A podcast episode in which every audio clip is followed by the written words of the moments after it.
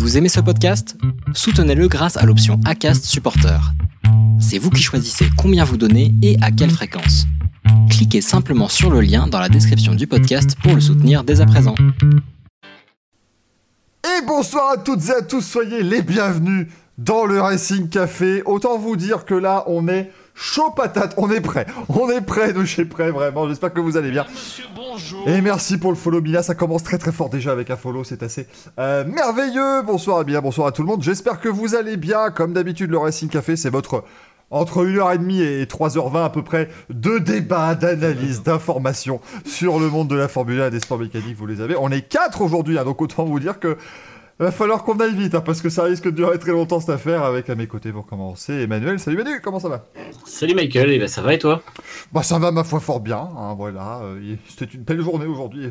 Damien te fait coucou, voilà, sachez-le, hein, c'est important. Damien vous fait coucou à toutes et tous, c'est important. Euh, je salue YVMNL dans le chat qui vient de nous rejoindre en direct pour la première fois. Oh, ça se salue parce qu'il a dit tout à l'heure sur Twitter qu'il savait toujours à 18h qu'il y avait l'émission et qu'après il l'oubliait. Donc là bravo, j'espère que tu seras des nôtres pendant toute l'émission et que tu n'oublieras pas pendant que tu regardes évidemment le, Racing Café. L'ami Greg euh, des euh, réseaux sociaux Rupteur est également là. Salut Greg. Salut à tous. Salut. Là, je, je, je sais pas, il faut sortir couvert, faut porter le masque chez soi, Jean Castex. Oui, d'ailleurs, d'ailleurs, s'il vous plaît, parce que nous sommes maintenant une réunion à 4, s'il vous plaît, il faut, voilà, il faut, il faut se munir de son masque, s'il vous plaît. J'ai pas de masque. Ah bah ouais, mais c'est pas bien ça. On va, comment on va faire pour que le virus ne se transmette pas par Discord si on ne met pas le masque? Et enfin, il retourne. Alors que voilà, Greg montre l'exemple, évidemment. Et puis notre ami Damien de la chaîne Roue Libre F1 est de retour. Salut Damien. Salut tout le monde Alors voilà, geste barrière la classe. Bon, je m'excuse, il y a moins d'un mètre entre les petites cases. C'est-à-dire que si je mettais un mètre, euh, je rentrais, j'étais seul à rentrer dans l'écran. Et ça n'est pas très intéressant pour vous. Évidemment, aujourd'hui, évidemment, on va évoquer eh bien euh, le Grand Prix de Turquie. On continue hein, cette, euh, cette ribambelle de Grand Prix où on se demande si on est en 2002 ou en, ou en 2020. Mais c'est bien le Grand Prix de Turquie Il y qui a les revient. mêmes chiffres. Pour la première fois, voilà, c'est pareil, il faut juste les inverser, ça marche très bien. Euh, Aujourd'hui donc, eh bien, nous avons euh, le Grand Prix de Turquie dont on va parler. On va évidemment évoquer les souvenirs. Oui, ce sont deux Red Bull qui se percutent.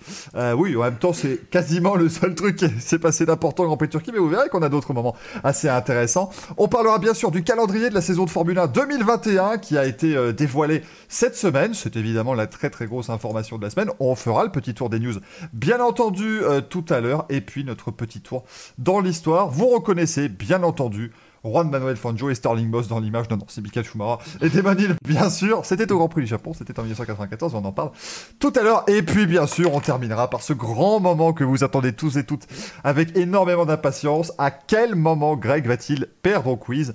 Restez bien jusqu'à la fin de, de cette émission, que vous la regardiez en direct ou que vous la regardiez sur YouTube ou en podcast, que vous l'écoutiez du coup, parce qu'évidemment c'est toujours le très très grand euh, moment. Bonjour à Luc Léponge, bonjour à tout le monde dans La le chat. Ah bah là la défaite est en nous, là va falloir être fort, hein, Greg. va falloir faire meilleur que, que l'équipe de France hier, et je Madame, compte sur monsieur, toi. bonjour. Bien entendu, merci à Willy 31 pour le, pour le follow. On va donc euh, commencer eh bien, en vous parlant du Grand Premio des Turquies, hein, le Grand Prix de Turquie. Euh, bien entendu, alors pour ceux qui connaissent les lives Eurovision du mardi, non, je ne ferai pas cette fameuse blague qui consiste à dire Turquie, suivi de deux mots particulièrement vulgaires. Nous sommes évidemment bien au-dessus de tout cela dans euh, le Racing Café. Bien entendu. Je l'ai pas. Non, non, non, là, non, là, là, là, maintenant t'as t'as fait le malin, là, faut le dire. Turquie, mon cul, vous le savez, c'est tout à fait habituel. Et je vois la courbe des viewers qui vient de descendre d'un coup. C'est triste, c'est triste, je suis vraiment triste. Vraiment, c'est affreux. Nous ne sommes plus que 4, ceux qui font l'émission. Merci. Voilà, merci à tous d'avoir écouté. On se retrouve la semaine prochaine. Euh, le retour du Grand Prix de Turquie, donc sur le circuit d'Istanbul. Euh, le circuit d'Istanbul qui a accueilli la Formule 1 de 2005 à 2011. Déjà, on, on s'en rappelle bien entendu. Euh, vous le voyez, cette année, on aura donc deux zones de DRS. C'est euh, bah, pas la première fois d'ailleurs qu'on a le DRS sur ce circuit, puisqu'il Oui, était, voilà, là- ouais. il était là en Ouais, 2011. ouais. Il était là en 2011. Sortez fin 2011, roulez sur circuit d'Istanbul et vous pourrez voir ce que ça donne, ce circuit avec le, DRS. Mais avant que l'on commence, évidemment, euh, à vous parler de ce Grand Prix de, Turquie, bah, je vous propose, comme on le fait maintenant à chaque fois, un petit tour en caméra embarqué juste pour que vous puissiez un petit peu vous remettre bien dans l'esprit à quoi ressemble ce circuit. On se retrouve juste après ça.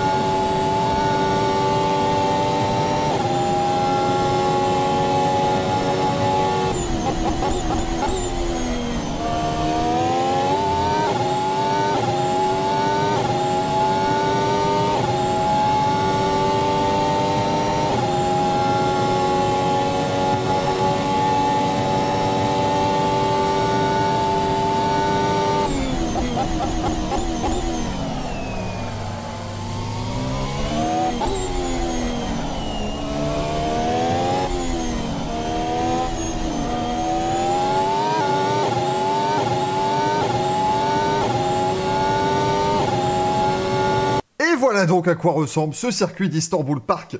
Euh, si vous, eh bien, euh, jouez vous-même, si vous êtes vous-même pilote de Formule 1, ça ressemble à peu près à ça. Vous l'avez vu, hein, je l'ai fait avec la Ferrari. Bon voilà, on, pourrait, on peut aller beaucoup plus vite, bien sûr, vous vous en doutez.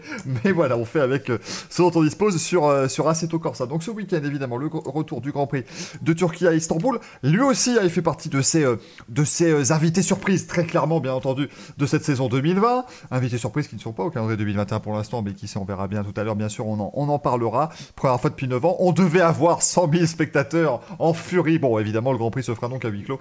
À un moment donné, pas trop se foutre de la tronche euh, du monde. La Ferrari a-t-elle aussi qu'en 2011, c'est la question. Ouais, alors dis donc, euh, juste comme ça, oh, les trois, enfin les 100 000 personnes étaient sur le bord de la route quand même sur l'événement Red Bull là qui s'est passé. Parce que bon, tu les fais pas venir dans les tribunes, par contre tout le monde a glutiné sur le bord de la route. Il y a un match sur trois, bon. Euh, je te rappelle, Damien, qu'actuellement les relations, toi, la Turquie et la France ne sont pas au pot fixe. S'il te plaît, essaye de faire en sorte que nous puissions continuer le récit qu'a fait le plus longtemps possible. ça, ça- ça aurait lieu en bas de chez moi, j'aurais dit pareil. hein. Attends, T'aurais regardé, j'espère. on a bien eu la FIA qui, qui a donné un 3 étoiles à la F1 pour son effort écologique. Alors s'il te plaît, vrai, bah ouais. hein, ne parlons pas de mesures qui peuvent pas être tenues ou qui sont auto-congratulées, s'il te plaît. Oui, Race as one, bon sang, bonsoir. Damien, je vais commencer avec toi justement, on va porter le petit attendre. Déjà, qu'est-ce que tu penses de ce retour du Grand Prix de Turquie? Parce que j'ai quand même l'impression que beaucoup de gens sont assez heureux de retrouver ce circuit qui était quand même assez bien apprécié à l'époque. Ah oui, beaucoup plus intéressé, beaucoup plus enthousiaste que le retour d'Imola, euh, parce que c'est un circuit qui était déjà très présent, très plaisant pardon à l'époque où il était là, et euh, il est parti de manière un petit peu, euh, comment dire, brutale à l'époque où il était en Formule 1, et le fait de le voir revenir, moi j'étais persuadé qu'il pouvait plus revenir en Formule 1 parce que pour moi les installations des stands n'avaient pas été conservées en bon état. Très très bonne surprise quand on a appris qu'il allait pouvoir revenir. Et encore meilleure surprise quand on vous dit qu'ils sont candidats pour une, euh, une place permanente à partir de 2021. Donc, euh, franchement, euh, enthousiaste et motivé. Très clairement, je- j'avoue que je partage ton, ton avis. Merci à Let's Go Baguette qui follow cette chaîne, ça fait plaisir évidemment, la team Baguette qui est bien présentée. Euh, Greg, qu'est-ce que tu penses du retour de, de la Turquie? Alors, moi, il y a deux, deux choses. Déjà, j'aime bien le circuit. C'est peut-être le meilleur circuit de Tilk. De très très loin. Je sais pas ce que vous en pensez. Je suis pas fan des Tilk, mais alors celui-ci, ça, ça passe. Et l'autre chose, c'est que dans mon esprit, j'avais à l'époque, quand euh, il y avait le, le Grand Prix, c'était pour moi la Turquie, euh, ça veut pas dire euh, voiture dans ma tête. C'est un peu comme quand on te dit le Vietnam, il va y avoir un Grand Prix. Ben, Un pour moi, jour. c'est pas tellement un peuple de, de F1 ou quoi que ce soit. Il y a un début à tout, hein, certes. Mais euh, depuis donc facilement un an, j'échange pas mal avec des, des communautés turques, des, des, des comptes qui sont similaires à ce- celui que celui de Rupteur ou Roue Libre ou, ou, ou tout ça, enfin tout ce qu'on tout ce qu'on fait euh, régulièrement. Et ce sont des mecs hyper passionnés, mais avec une communauté hyper active. C'est c'est vraiment, ils sont très très sympas. Donc euh, on n'a on n'a pas des, des relations diplomatiques au beau fixe en ce moment, certes, mais ce sont des, des gens qui sont fort sympathiques et comme je dis, vraiment, ils échangent, euh, ils font l'effort de, je veux dire, de, de parler avec toi, etc. Et pas se dire non non mais c'est bon. euh, euh, chose que je trouve que les Anglais ont un peu de- du style. Nous on est là et bah, vous êtes les autres communautés. Mhm. Oui, oui, les Anglais, c'est quand même les fans de F1, c'est nous. hein. Vous, vous êtes là, bon voilà. Vous êtes venus euh, Très parisiens et provinciaux. Enfin je le comprends. un petit peu, un petit peu, semble-t-il. Les, les Britanniques, c'est un peu ça sur tous les sports. Hein. C'est pas que la Formule 1 hein, quand tu les Ouais. regardes. Il y a bien que le basket où ils font pas les malins parce que c'est vraiment des burnes, mais c'est tout. Hein. On salue l'équipe. baseball. On salue l'équipe de Grande-Bretagne de basketball, évidemment, qui nous regarde chaque année lors des Jeux Olympiques, bien sûr. Euh, Manu, Manu, ton avis, toi? Euh, bah, moi, je suis un peu moins enthousiaste que, les, que mes deux compères. Euh, le circuit, j'attends de voir. En fait, j'ai un peu peur que ce soit euh, moins bien que prévu. Le spectacle n'était pas génial euh, en termes de dépassement, je trouvais, sur les années 2010, enfin de 2000 et 2010. Et euh, je pense que le virage 8 va être un petit peu décevant parce que, à mon avis, ça va pas, ça va passer à fond et au final, ça va pas être le, morceau de bravoure que tout le monde attend. Sachant qu'on a un virage qui est quasiment similaire à Austin et que il pose pas de problème au pilote en étant un peu plus serré. Euh, après, effectivement, euh, l'avantage c'est que le- le- les Turcs c'est vrai sont une grosse culture motorsport et puis euh, automobile. Le problème c'est qu'il y aura pas de fans dans le circuit, donc du coup ça va pas compenser le, ça va pas forcément mettre de l'ambiance. Après, je sais pas, avoir euh, avoir quand même avec le DRS, les deux zones DRS, qu'ils en ont rajouté une et puis euh, bon après on n'est jamais, c'est vrai que c'est un circuit que personne connaît, donc l'avantage c'est qu'il y aura pas la préparation qu'il y a sur les autres circuits. Du calendrier habituel, donc il y aura toujours des, des surprises possibles quand même. Euh, ça risque d'être assez chaud avec les deux DRS, hein, parce que donc la première zone, c'est évidemment la très longue ligne droite. hein, on va vous montrer le, le circuit à l'écran. Voilà, c'est la longue ligne droite. Il y aura un nouvel asphalte également qui sera assez intéressant. Mais l'autre zone DRS, c'est avant le premier virage. Et le premier virage est quand même assez rapide. Euh, c'est pas, euh, on a l'habitude des zones DRS qui mènent vers des épingles et tout ce genre de choses. Là, c'est une courbe assez rapide. Ça peut donner l'envie à un pilote de plonger, surtout que c'est vraiment un plongeon. hein, On descend Oui, vraiment voilà, très ouais. fort. Ça- ça a Comme une au marge. Brésil, ouais. Ça, ça peut vraiment donner envie de plonger. euh, si ça s'accroche là, ça peut, ça peut faire quelques dégâts. Euh, bien entendu, donc à voir évidemment le virage 8, hein, celui dont parlait, euh, dont parlait Emmanuel, c'est le virage donc en haut à droite de votre carte ici. C'est 4 points de corde, mais globalement euh, ça passe à fond hein, avec les Formule 1, Mm. euh, les Formule 1 Ça modernes. passe- c'est passé quasiment à fond en 2000, euh, 2011 déjà. Voilà, à mon avis 2010 ça passait facilement à fond. C'était à l'époque la, la F1 qui avait le plus d'appui, hein, la Red Bull de 2010, la, la voiture avec le plus d'appui de l'histoire. Maintenant on en a encore plus. Non, non, non, attends, attends, attention, euh, je me rappelle moi, que c'était 2010 ou 11 où Schumacher en essai s'est sorti justement parce qu'il a voulu tenter de passer à fond et ça passait pas. Ah mais il avait Mais la Mercedes, il avait- Mercedes, c'était moins. ouais. voilà, il avait Ouais, Mercedes. La- Ouais. la- euh, attends, attends, après, ce qui, ce qui est aussi intéressant, euh, bon, tu me diras, c'est un peu comme Austin aussi, circuit qui tourne à gauche, donc euh, pareil. Oui. et il y a des gros appuis, enfin, ce fameux 4, 4 points de corde sur le, le fameux virage 8. Euh, il y a aussi une pression sur le corps, le nombre de G qui est encaissé, je crois que c'est 3 ou 4 pendant, euh, Pendant pendant 6 secondes, ouais. Ouais. 3,5 pendant 6 secondes 5. Merci Jean-Louis Moncet. Une statistique corrupteur. Quand on- Ah, mais bon. Quand on vous dit qu'il faut suivre. Ça, ça peut valoir un peu, le- ça peut valoir le coup de voir ça. Après, certains pilotes sont Mm. plus ou moins habitués. Bon, on avait eu au Mugello aussi des passages qui étaient un peu particuliers également qui nous ont été cités, et on n'a pas le plaisir de connaître euh, ces virages justement à forte pression qu'on pouvait avoir à Zandvoort. Moi, je sais pas, je, je, suis, je suis intéressé de savoir ce que ça peut donner. En fait, Euh, beaucoup plus intéressé par celui-là que euh, le précédent. Mm. On Ouais. savait que ça allait être moyen et ça a été moyen. Ça, oui, bah, ça a été, ça a été, ça a été. ça a eu le mérite d'être. Je, je me pose la question du DRS dans la ligne droite. Alors, je sais que c'est quasiment euh, une ligne droite, justement, le virage 11. Mais euh, il y a quand même une, un virage avec le DRS ouvert. Alors, en 2011, ça n'avait pas posé de problème, mais euh, à Silverstone en 2008, en 2018, ça avait posé problème aux voitures de nouvelle génération. Il y avait eu deux, deux accidents euh, liés à ça. Donc, C'est une grosse courbe. euh, C'est une grosse courbe. Là, ici, on est quand même sur quelque Mm. chose de plus léger. Euh, à Ouais, Silverstone, je, je pense pas que ça jouera, mais il y, a- il y a vraiment. Il y a pas un, il y a on- pas on un est- léger banking aussi dans le virage euh Très léger peut-être, mais voilà, franchement, euh, ça, devrait, ça devrait aller sans aucun problème. Puis de toute façon, Mm. si ça ne va pas, euh, on verra dès vendredi, évidemment, s'il y a des problèmes. on le dit dans le chat qu'Ericsson n'est pas là, donc ça va aller pour le DRS, bien sûr. Euh, on salue Marcus Ericsson. On rappelle les horaires aussi hein, de ce Grand Prix, parce que ce sont des horaires extraordinairement particuliers. Alors ouvrez euh, vos oreilles, parce que demain matin, il va falloir se lever, parce que c'est à 9h que les essais libres 1 vont avoir lieu, entre 9h et 10h30. Euh, la deuxième séance aura lieu de 13h à 14h30, tout cela en heure française, bien sûr. Faut rajouter 2 heures pour avoir les heures en, Turquie. Euh, samedi, ce sera à 10h la troisième séance d'essai libre de 10 à 11h, les qualifs de 13h à 14h. Et le Grand Prix, à force s'y habituer, c'est à 11h10. Voilà. Donc dimanche 11h10, c'est euh, le Grand Prix. Ce sera finalement le Grand Prix le plus tôt cette saison. Autant vous dire que ça va. hein.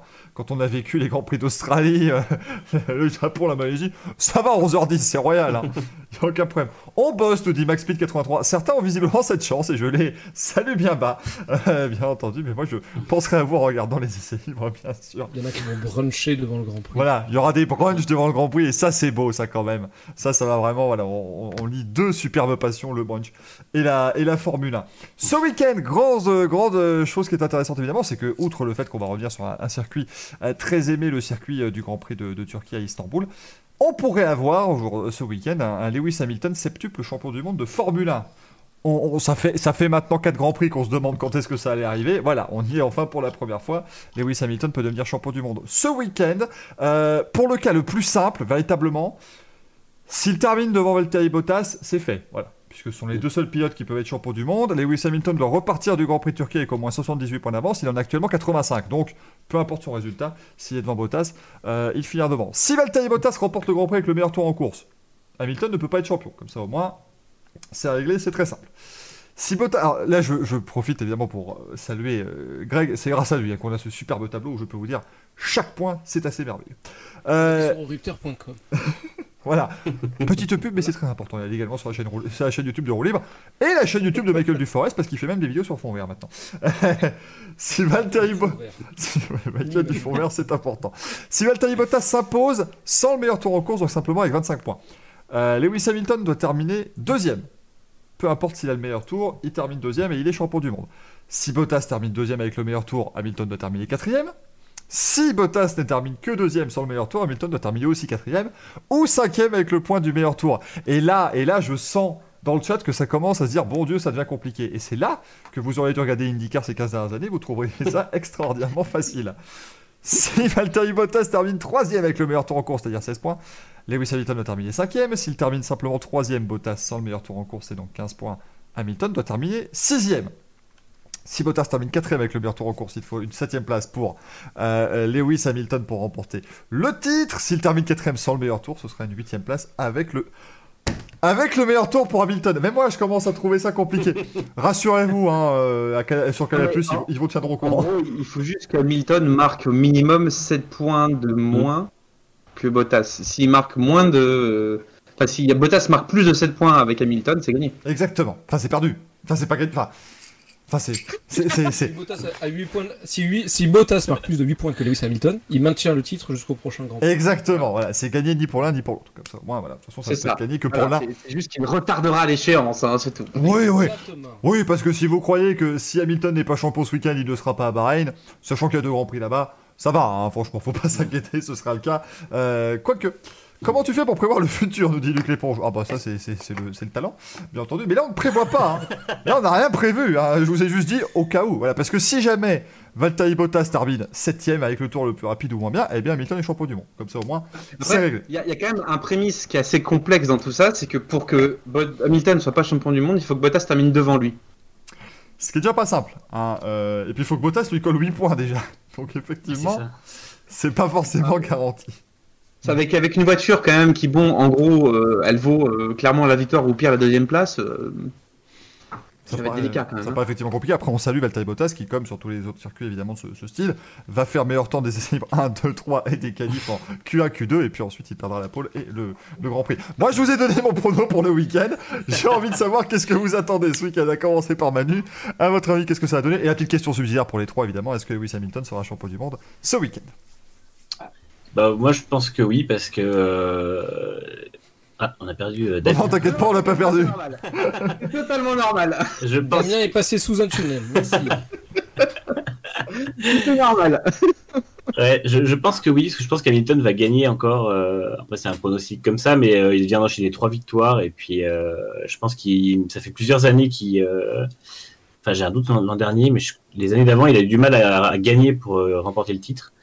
Et euh, je pense qu'il il a envie de, gagner le titre avec une, victoire. Donc je le vois, euh, je le vois faire un, début de week-end doucement comme, euh, comme les autres d'avant. Et puis finir probablement avec la victoire si s'il n'y a pas d'incident. Après, derrière, j'imagine que Bottas sera pas loin, Verstappen non plus, comme d'habitude. Mais ouais, après, je pense que le titre sera fini, sera fini ce week-end à mon avis. Ah oui, bah, il fallait bien que ça se termine. Eh, on, est, on, va être le, on va être quand même le 15 novembre, ça va, c'est pas mal, on s'en sent plutôt ah, bien. C'est le, titre le plus tardif pour Lewis Hamilton quand même. C'est pas sérieux, hein. Euh, je trouve que c'est pas sérieux. Ouais, non, il aurait, il aurait pu mieux faire. C'est vrai que finalement, avec, avec une saison qui a commencé 4 mois plus tard, je trouve que c'est assez honteux pour, pour Lewis Hamilton. Euh, ah, c'est le plus tardif en termes de date, mais je crois que c'est le plus tôt en termes de Grand Prix. C'est bien possible parce qu'il a resté 3 courses après, effectivement. Et surtout, il, arrive à le faire. Euh, 14e Grand Prix de la saison. après, rappelons, il n'est pas encore champion du monde. on, fera, on, fera, on, fera, le, Racing Café, évidemment, euh, célébrant le 7 titre de Lewis Hamilton la semaine prochaine, bien sûr. Euh, Greg euh, bah, À part une grosse malchance, qui peut arriver parce que ça lui est déjà arrivé sur la, justement cette dernière course avant d'être titré, je vois pas. au pire, au pire, je vois Bottas gagner, mais pas faire le meilleur tour. Donc dans, dans ce cas-là, euh, il, va faire un, il va faire P2. Hamilton va faire P2 avec le meilleur tour, donc ça sera bon pour lui. Pour, pour, enfin, pour moi, c'est le pire scénario qui puisse arriver. Mm. Ouais, ça paraît compliqué de voir. Euh, mais sinon, il est titré. Et Damien Je le vois bien finir premier avec le meilleur tour, histoire de bien enfoncer le clou, hammer time, etc. Et Damien, du coup à moi, Hamilton champion, parce qu'il va terminer la course avec 25 euh, à 30 secondes d'avance sur Bottas. Qui... Ah oui, oui, Ah Ah oui. oui, oui, il va lui mettre une pilule euh, assez vénère et euh, je pense que Bottas s'en sortira en deuxième place parce que Verstappen aura eu un souci et qu'il il abandonnera la course. On rappelle, la Red Bull en Turquie, c'est pas. euh, on va vous en parler mais dans. Je vois Hamilton premier, Bottas deuxième et en troisième place, euh, en troisième place, Perez ou Perez ou Ricardo. Bah oui, Daniel Ricciardo, bien sûr. on, va... retrouver c'est vraiment, c'est que je pense que Verstappen va abandonner, il va y avoir une couille, quelque chose, et que euh, c'est parce que Verstappen va abandonner que Bottas terminera deuxième. On va m'accuser de faire du bashing, et vous auriez totalement raison. Et voilà, c'est tout. Accusez-le dans le chat. On rappelle quand même que c'est quand même ce qui m'intéresse, parce que tu parlais de Perez ou de ou Ricardo. C'est ce qui nous intéresse le plus, c'est cette lutte pour la troisième place du championnat des constructeurs, parce que le championnat des constructeurs a déjà été remporté par Mercedes avec déjà 479 points. Red Bull est deuxième avec 226. On vous rappelle, si Lewis Hamilton était une écurie de Formule 1, il serait en tête du championnat des constructeurs. Donc de toute façon, euh, c'était largement fait pour Mercedes, il n'y a pas de souci. Derrière, la lutte pour la troisième place est assez merveilleuse, puisqu'en troisième place, on a Renault avec 135 points, quatrième place, McLaren avec 134 points, cinquième place, Racing Point avec 134 points également. Et sixième Ferrari avec 103 points, mais euh, restons sur les, candidatures euh, plausibles. Euh, donc du coup, voilà, c'est extrêmement serré entre ces trois équipes. Elle continue vraiment de changer, le, classement semble changer, même si on commence à dégager une tendance qui serait Renault Racing Point. On va dire, bon, allez, quasiment pareil, et McLaren en très léger retrait, mais qui peut compter quand même sur la constance de Lando Norris et de Carlos Sainz pour s'en sortir en marquant pas mal de points tous les week-ends. Donc c'est pour ça, à mon avis, qu'ils vont rester dans la, dans la lutte, alors que chez Racing Point et chez Renault, ils n'ont pas forcément un deuxième pilote qui est véritablement au niveau actuellement. Euh, donc c'est très clairement là qu'on va... Top, top, top, top, top. Euh, Racing Point a un deuxième pilote qui n'est pas au niveau. Chez Renault, il y a, au-delà de la différence peut-être de niveau, Ocon aussi, quand même, accumule un petit peu les pépins mécaniques, je trouve. Bien sûr, ça je, ne- je ne le conteste pas. Après, est-ce que ce n'est Et- pas, est-ce que c'est pas sa faute? Je, je pense aussi que Ricciardo est, euh, Madame, monsieur, bonjour. est bien meilleur que. Enfin, c'est plus Ricciardo qui est très très bon plutôt qu'Ocon qui a des problèmes parce que je pense que Ocon est au niveau de la voiture. Après, je pense que Ricciardo est dans une très bonne dynamique. Il a enfin la voiture euh, qu'il veut. Il a enfin la voiture qu'il comprend et tout ça. Et il est, euh, il est au meilleur niveau qu'il a été depuis un bon paquet de temps, je dirais depuis début 2018, je pense. On est d'accord, c'est un peu la même situation que chez. Oui. À votre avis hein, On est un peu près. Absolument. Ah, ah, D'ailleurs, en parlant de ça, petite question, messieurs, que j'ai vu passer sur. euh, je sais pas si c'est pas sur les commentaires de- d'une de, nos vidéos, mais la question qui est Ricardo n'est-il pas meilleur depuis que Renault a été contraint de retirer son système de freinage qui a entraîné la disqualification au Japon? Ah, C'est pas bête c'est intéressant ça. C'est pas bête du tout. Ah, parce que parce qu'il semble plus maîtriser ses freinages, parce que on sait que Ricardo c'est un pilote très euh, basé sur des freinages qui sont très euh, tardifs. Oh oui. Et euh, est-ce qu'il n'est pas meilleur depuis cette disqualification? Et quand tu fais un peu le point, tu as vraiment le sentiment d'un effet euh, Bonjour à plus vous. positif depuis ce moment-là. Non, c'est pas bête du tout. C'est pas bête, c'est une très très bonne. euh, ouais, ouais, c'est c'est une bonne chose parce qu'il a, il a bien fini la saison 2019.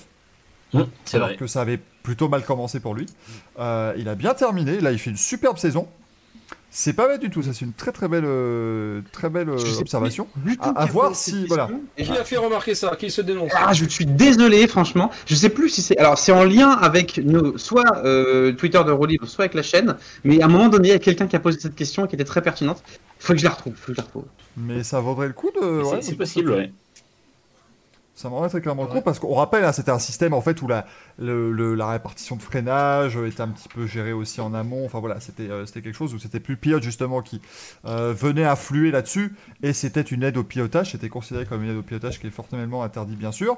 Euh, c'est vrai que du coup, comme maintenant, bah voilà, le pilote est absolument obligé à chaque fois d'ajuster son, son sa, sa répartition de freinage comme il le souhaite. Peut-être que pour Daniel Ricciardo, c'est aussi quelque chose qui lui permet de mieux piloter au feeling. C'est peut-être une, C'est vrai. C'est là, effectivement. dans ce cas-là, ça serait un, sa- ça serait un sacré coup au, je veux dire, euh, un peu la, euh, la philosophie globale de la F1 qui veut tout, euh, tout aider, tout euh, régenter, etc. Moi, c'est- surtout cette, euh, cette perspective-là qui me, qui me dérange. Enfin, qui me dérange agréablement, je veux dire, justement. C'est là que, je sais pas, c'est un, c'est un sentiment, ça me, ça me perturbe, dirais-je. Après- Non, sérieusement, c'est-à-dire que si une voiture arrive à mieux fonctionner sans aide, c'est-à-dire que soit on a, on a c'est des le pilote, tanches en tout au cas, volant ce- dans- Ouais, Voilà, soit on a des tanches au volant, soit on a des, des mecs qui justement devraient euh, avoir une voiture plus analogique. Ah, c'est lié au pilote aussi. C'est-à-dire que, oh, regarde, euh, Grosjean. oui, c'est une question de expliquait feeling. que- parce que Grosjean expliquait que ce système-là, il l'avait connu chez Renault Lotus à l'époque. Et justement, lui était très performant à cette époque-là, parce que c'est l'année où il a eu les voitures qui lui permettaient d'avoir le freinage qui lui convenait le mieux. Lui aussi, c'est un pilote avec des freinages particuliers. Et donc, là, je pense qu'on est vraiment dans la situation où le style de la voiture est fortement lié en de performance au style du pilote. Et peut-être que Ocon n'y arrive pas parce que lui n'est peut-être pas adapté à ce, ce style-là de pilotage. Après, il y a aussi les évolutions que Renault a apportées à Spa, mm. euh, qu'on fait vraiment du bien à, Ricardo, parce que la voiture maintenant fonctionne avec peu d'appui. Et vraiment, ils ont de l'appui naturel qui fait qu'ils n'ont pas besoin de faire des réglages trop compromis. Et ça aide vachement Ricardo à avoir notamment de la stabilité au freinage, ce qui lui, euh, ce qui lui convient énormément. Et aussi à, à, être performant sur tous les circuits, parce que la voiture, même avec peu d'appui, est performante sur les circuits un peu plus sinueux. Euh, là où euh, avant c'était pas le cas, donc ils avaient toujours des compromis à faire pour avoir de la vitesse de pointe, et ça, ça lui plaisait pas trop. Et c'est vrai qu'on voit euh, depuis Spa où il est dans le top 5 à toutes les courses à part le Portugal. Donc, mm. c'est vrai que l'an dernier, le salut de Renault était passé par Spa et Monza, en tout cas particulièrement Monza évidemment, mm. où ils ont été parfaits. Là, ils font deux podiums à, au Nürburgring et à Imola. voilà, c'est. Mais il fait, il fait top 5 aussi à Spa et à. Et à Portimao. Spa et à, et à non, au Mugello. Ah, Mugello, pardon, oui, Mugello. Ouais. Euh, donc effectivement, il y a quand même des, belles choses hein, pour, pour Renault et pour Daniel Ricciardo. Euh, d'ailleurs, un hein, podium au Nürburgring, podium à Imola. C'est encore un circuit que l'on a déjà visité par le mm. passé et qui revient euh, de manière un petit peu à l'improviste. Qui sait ça pourrait encore sentir bon le, podium pour Renault en tout cas on saura ça. Et puis lui, lui a piloté dessus en plus en F1, il fait partie de ceux qui ont qui étaient là en, 2011. Oui, oui, oui. on l'oublie vite, hein, mais il a été chez, chez HRT en 2011. Daniel Ricciardo. Notez ça. Il a roulé dessus euh Oui, oui, notez ça, messieurs, notez ça. C'est important. C'est important pour la suite. Vous le savez. Il était bien titulaire chez HRT à cette époque-là? Oui, oui, il a été titulaire à partir de Silverstone. Ah, mais non, c'était avant. Il n'était pas alors. Autant ah, il n'était pas, pardon, il n'était pas. Non, non, je crois, non, je crois qu'il était troisième pilote encore à l'époque. Retenez pas, du coup. Une connerie, ne retenez pas. il a pas fait une séance d'essai ou une connerie comme ça? Ah, c'est possible. Et ma foi, c'est possible.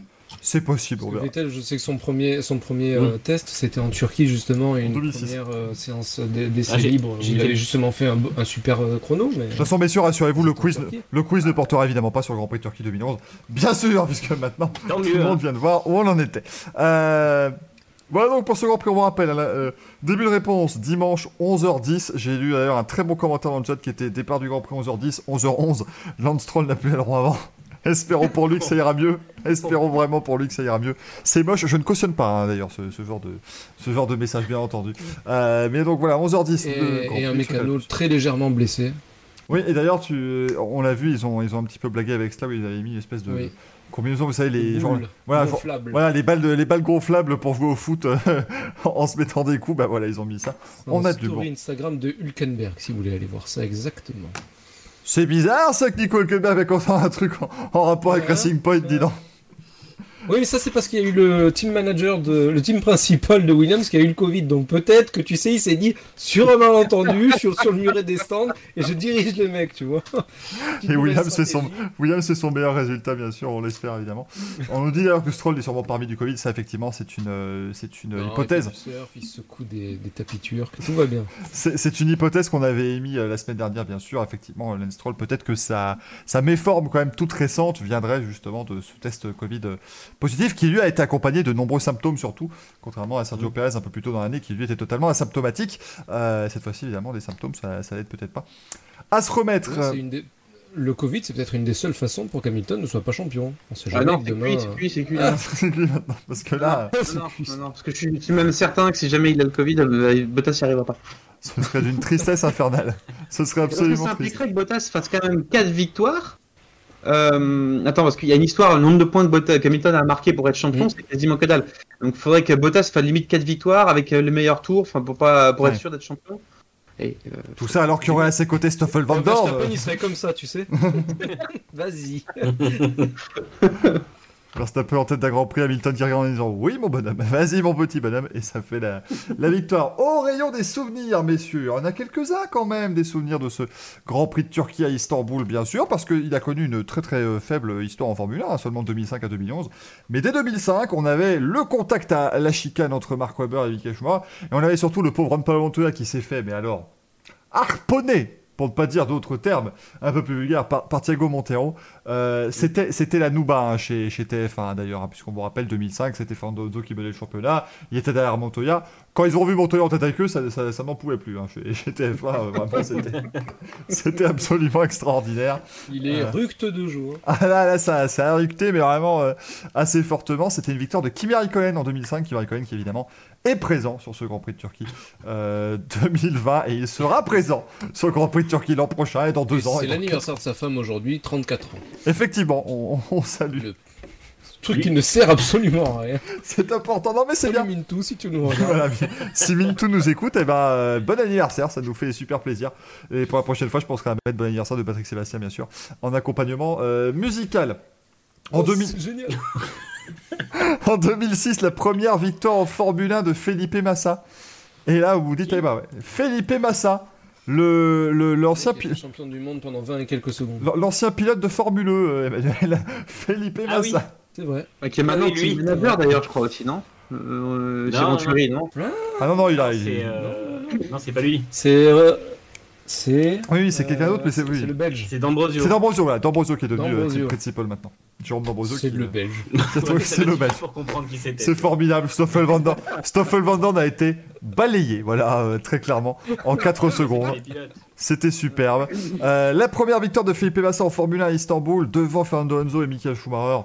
Je le disais à mes chers comparses en, préambule de cette émission.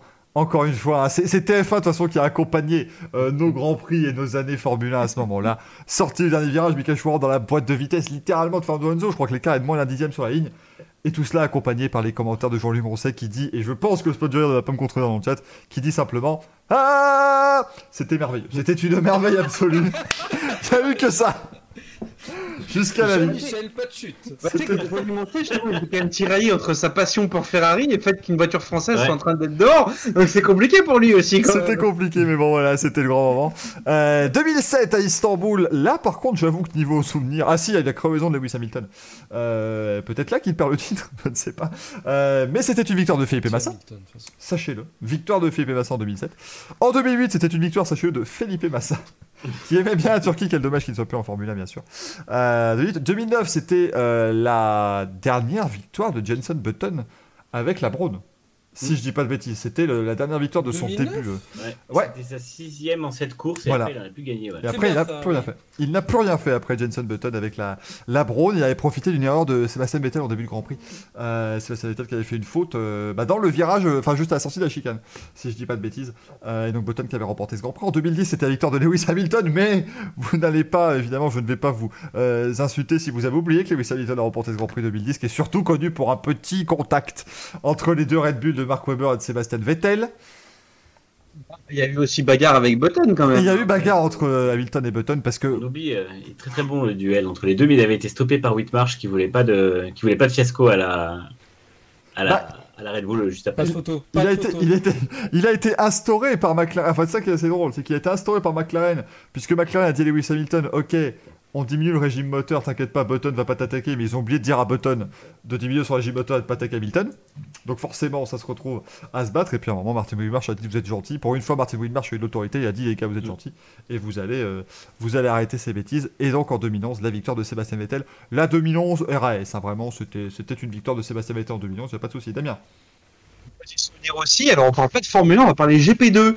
Puisque c'est en Turquie qu'il y a eu la masterclass de Lewis Hamilton quand même en GP2. Ouais. c'était en 2006, quoi. ouais. 2006. Euh, si vous avez l'occasion, il y a le résumé sur, oui, sur YouTube. C'est du petit lait. Sur la chaîne officielle de la F1. Mais en gros, en gros c'est Hamilton qui euh, part en tête à queue dans, les pro- dans le premier tour, si je dis pas de bêtises. Ouais, au tout début. Et puis il, man- il mange, il mange le reste, hein, vraiment. Il, Il a, il a explosé tout le monde, vraiment, littéralement. C'était exceptionnel. C'était, sans Il est- doute sa plus belle course. Ouais, il avait fait la même à peu près à Silverstone aussi, je crois. Euh, C'était ses deux grosses masterclass de l'année. Et Turquie. Silverstone où il a fait un dépassement en 3 de front. euh, qui est connu pour le fait que Nelson Piquet s'est retrouvé dans un panneau publicitaire euh, dans les virages de Cobbs, Magott, c'était Volontairement cette fois-ci C'était avait demandé. Non, non, là, Ah, il a apparemment fait une erreur, semble-t-il. Euh, c'était avec Nelson Piquet. Ça, voilà, c'est bien. J'ai j'ai lu, j'aimerais avoir autant de moments. On aime beaucoup vous faire quand même tout cela. On aime bien revenir justement dans les, dans les moments de l'histoire de la F1 et rappeler des bons noms. Vous allez voir tout à l'heure, hein, dans le moment historique, ça va être, ça va être parfait encore. hein. Ça va sortir des noms, euh, des noms d'exception, bien sûr. C'est ce qu'on apprécie. Euh, non, non, non, Luc, c'était pas en Turquie et c'était pas en 2010 que Weber a, a- a vomi dans son cas. C'était à Fuji en 2007 qu'il avait fait ça. Le pauvre. Euh, le pauvre Mark Weber, on, Il était grippé. on aimerait ne pas le, on aimerait pas qu'il, ne pas qu'il s'en rappelle, mais le pauvre, oui, effectivement, c'est arrivé. en D'ailleurs, 2007. dans- en parlant de 2010 et du virage 12, il y a Ricardo qui a été euh, interviewé par rapport au, au nom des virages, etc. Il a dit le virage 12. Moi, je l'appelle pas comme ça. Je l'appelle le virage Weber, euh, Weber Vettel. voilà. Bah, D'ailleurs, d'ailleurs, grand, avantage, sympa. Grand avantage de ces grands moments de la F1, c'est qu'on peut ensuite refaire nous un, un- un- un Racing Café absolument spécial pendant l'intersaison, ou c'est simplement une heure et demie de Weber Vettel qui était à qui la faute mais- sur ce, sur ce crash-là. On peut faire une heure et demie, hein, parce que vraiment, je pense que personne n'est encore d'accord là-dessus. Ça se règle en 1 minute 30 cette question. C'est Vettel, comme au Brésil en l'année dernière. C'est tout. Ah non mais Oh là pour le Mais Brésil, l'année 2010 était, était bonne quand même. Mais c'est vrai que par contre, l'accrochage en 2010 en Turquie, il fait exactement la même chose. Il passe par la gauche et ensuite il met un coup de volant vers la droite pour revenir sur la trajectoire. Et euh, il pense, alors je sais pas s'il pense qu'il y a plus de place ou s'il pense que ça va intimider le, le, son, son équipier, mais il fait exactement la même effectivement. ouais. Ah, il y a du quoi dans le chat? Pencherais plutôt sur la deuxième hypothèse, justement, et que ce coup-ci, l'équipier a dit Ah non, pas envie. De toute façon, de toute façon, c'est pour ça que la faute, elle est à 50-50. T'as un- quelqu'un qui enclenche, mais en gros, c'est un incident de course. Quoi. Non mais de toute façon après ceux qui veulent après, parce que certains blâment Weber, ils disent mais c'est un scandale et tout. Il y en a un qui défend une place. Il y a juste une caméra embarquée, il y, a une, il y a une autre Red Bull qui a une roue sur la ligne blanche à un moment donné, et deux secondes plus tard, elle est plus du tout à côté de la ligne blanche, la roue. Donc à un moment donné, il faut, voilà, c'est- assez facile euh, de, de- de débattre sur ce genre de sur ce genre d'incident. Mais en tout cas, bon, la Turquie, voilà, quand même un beau Grand Prix à mon avis qui va, qui va arriver 11h10, on vous rappelle, sur Canal+. Bien sûr, euh, c'est terminé les Grands Prix sur TMC, hein, c'est fini maintenant. C'est Canal jusqu'à la fin de l'année, il nous reste la Turquie, Bahreïn, Sakir, oui c'est le même circuit. Enfin non, c'est pas le même circuit, mais c'est le même endroit. Et puis euh, Abu Dhabi, évidemment, pour clôturer la saison. Sinon, on peut le regarder sur la F1 TV. Attends, Bien ils ont inauguré un nouveau truc. Ah, ah oui, c'est C'est quoi déjà le nom? C'est le, le Qualifying Pace. Qualifying Ah. Pace. Attention. AWS va nous donner la grille. Enfin, la, ouais, la grille, les résultats de la, de la qualif en Avant. simulant. Et voilà, avant le résultat de la qualif. Ils sont très très forts. Moi, je vous promets, En je serai, sachant qu'ils nous simulent les usures de pneus. hein. je vous promets, je serai, je serai Et- commentateur, je serai commentateur de Grand Prix. Et, et des qualifs. Je serai bonjour à tous, soyez bienvenus pour ces qualifications du Grand Prix de Turquie, avec une nouvelle pole position à dire pour Lewis Hamilton, Valtteri Bottas, Martin- et je fais la grille. Et puis je leur dis à la prochaine, ciao ciao. Et je me casse. Puisque visiblement. euh, Après, on peut, on peut espérer. Allez, je joue au golf. On peut espérer que comme leur, leur simulation de pneus, euh, leur, du coup, il reste que 10% du pneu, tout ça, ce soit pas vrai, parce qu'au final, euh, la plupart du temps, c'est c'est quand même assez euh, douteux leur, euh, leur Bah, calcul. Qui Donc, peut euh, me citer un des meilleurs pilotes selon AWS de l'histoire de la F1, s'il vous plaît? Oui, non, mais alors ça, non, mais- Trulli, je crois. La liste était belle. La liste était très très belle. Non mais, non mais, de toute façon, à partir du moment où tu essayes de, je trouve que quand tu essayes de pronostiquer un sport et prédire un sport à partir d'une IA, il y, a- il y a un gros problème. C'est-à-dire que l'IA ne pourra jamais prendre en compte le fait qu'un pilote est forcément meilleur qu'un autre, peut sortir un tour de génie, peut, enfin voilà. Mais bien sûr. Ah non, mais c'est un- c'est une question de probabilité. Tout ce qu'ils vont faire dans ces cas-là, c'est que simplement, ils vont te signifier les cotes, grosso modo, que tu as sur les Oui. paris sportifs. Pareil. Ah, mais c'est euh, c'est- ouais, c'est ce qu'ils ont dit. Ils ont dit en gros, c'est pour donner euh, du, du pain à manger aux, aux parieurs, hein, tout simplement. Bah, c'est tout. Enfin, moi, ça me choque pas. Après, euh, tu sais, on, se plaint du graphique sur les pneus. Euh, je suis désolé, Formula One, euh, le jeu, il est censé précisément t'indiquer l'usure de tes pneus. Quand mes pneus ils sont à 35%, j'en ai plus. Hein, donc euh, bon. Ça après, encore une fois Damien, la grande question se pose toujours, est-ce que ça ne viendrait pas du pilote? Mais ça, évidemment, Voilà. nous pourrions refaire un Racing Café du nous pouvons conclure cette émission avec brio. Merci messieurs. À la semaine prochaine, ciao ciao. Euh, non, non, restez quand même, hein, parce que là, je vais voir le nombre de viewers qu'il a droppé, oh, mais c'est bon, ils sont barrés. Non, non, restez bien avec pas. nous. On en est qu'au troisième sujet de notre émission maintenant, puisque nous allons évoquer le calendrier. Euh, le calendrier de Formule 1 2021 qui a été euh, bien dévoilé justement cette semaine. Euh, 23 dates, hein, on y est, hein, on se rapproche des 25, euh, ça commence à faire quand même pas mal. 23 dates du coup, 23 dates. Pas 23 circuits, car je vais vous le montrer maintenant. Merci Rolly Brefa pour ce 1 bit. Et là, vraiment, on va très très haut maintenant avec ça. Euh, là, je. Il a fait, il a montré son bit. exactement, exactement. Le calendrier, justement, le voici. Le voici, parce que moi je reste sérieux pendant cette émission, c'est important, c'est une émission Oui. sérieuse bien sûr. Le grand, le grand Prix d'Australie qui ouvrirait donc la saison. Bon, évidemment, tout cela reste au conditionnel plus plus, parce que hein, euh, il semblerait qu'un virus continue Provisoire. actuellement de. Voilà, c'est très provisoire, c'est très conditionnel, c'est tout ce que vous voulez. hein. Bon, on commencera donc par l'Australie, puis Bahreïn et la Chine. La quatrième manche qui serait euh, to be confirmed, c'est ça TBC, hein, c'est pas un nouveau pays. Euh, c'est une manche à, à confirmer. Pourquoi? Parce Je que. me suis laissé dire que c'était le lieu de naissance du, pilote Last Name. le, fameux first name last name qu'on salue. Euh, TBC qui rejoint au nom, euh, de ces, gens évidemment. TBA qui est le pilote phare en IndyCar de ces 25 dernières années. Euh, TBA qui était sur beaucoup beaucoup de listes désengagées mais qui n'a jamais réussi à gagner à moindre course. On était très déçus beaucoup de courses chez Delcoin pour, TBA ça devait être le Vietnam à la base entre le 23 et le 25 avril 2021 mais encore une fois le Vietnam est annulé. Bon cette fois-ci c'est pas à cause. Ah, quel dommage. C'est bête quand même. Pour tous ceux et là tous ceux qui ont roulé sur la fin 2020 ils se disent ah là, franchement c'est pas immérité cette affaire. Euh, Ah, C'est quand même dommage, il était bien circuit. pire circuit mais euh, c'est pas à cause du Covid cette fois-ci. Mais voilà il semblerait que dans le comité C'est d'organisation politique. voilà, il semblerait que dans le comité d'organisation on fasse actuellement de la prison, donc c'est un petit peu compliqué d'organiser un, un Grand Prix de Formule 1, vous en conviendrez. Euh, L'Espagne qui accueillerait donc, sujet à la signature d'un nouveau contrat, euh, l'Espagne accueillerait donc le début de la saison européenne avant euh, Monaco, l'Azerbaïdjan, le Canada, euh, oui oui le Canada dans la saison européenne, hein, toujours, faut pas s'inquiéter. Le Grand Prix de France serait le 27 juin. Serait, hein, serait, restons bien là-dessus. L'Autriche le 4 juillet, le Royaume-Uni le 18 juillet, la Hongrie le 1er août, la Belgique, là c'est pas Francorchamps le 29 août. Euh, et en fait là c'est quand même assez important, c'est qu'il y aura beaucoup de, de triple headers, hein, c'est ce qu'on appelle donc ces manches où on a trois circuits qui suivent. Donc on aura Belgique, Pays-Bas, Italie en trois semaines. Euh, autant vous dire que les Pays-Bas le 5 septembre, si ça a lieu, ça va être la folie furieuse.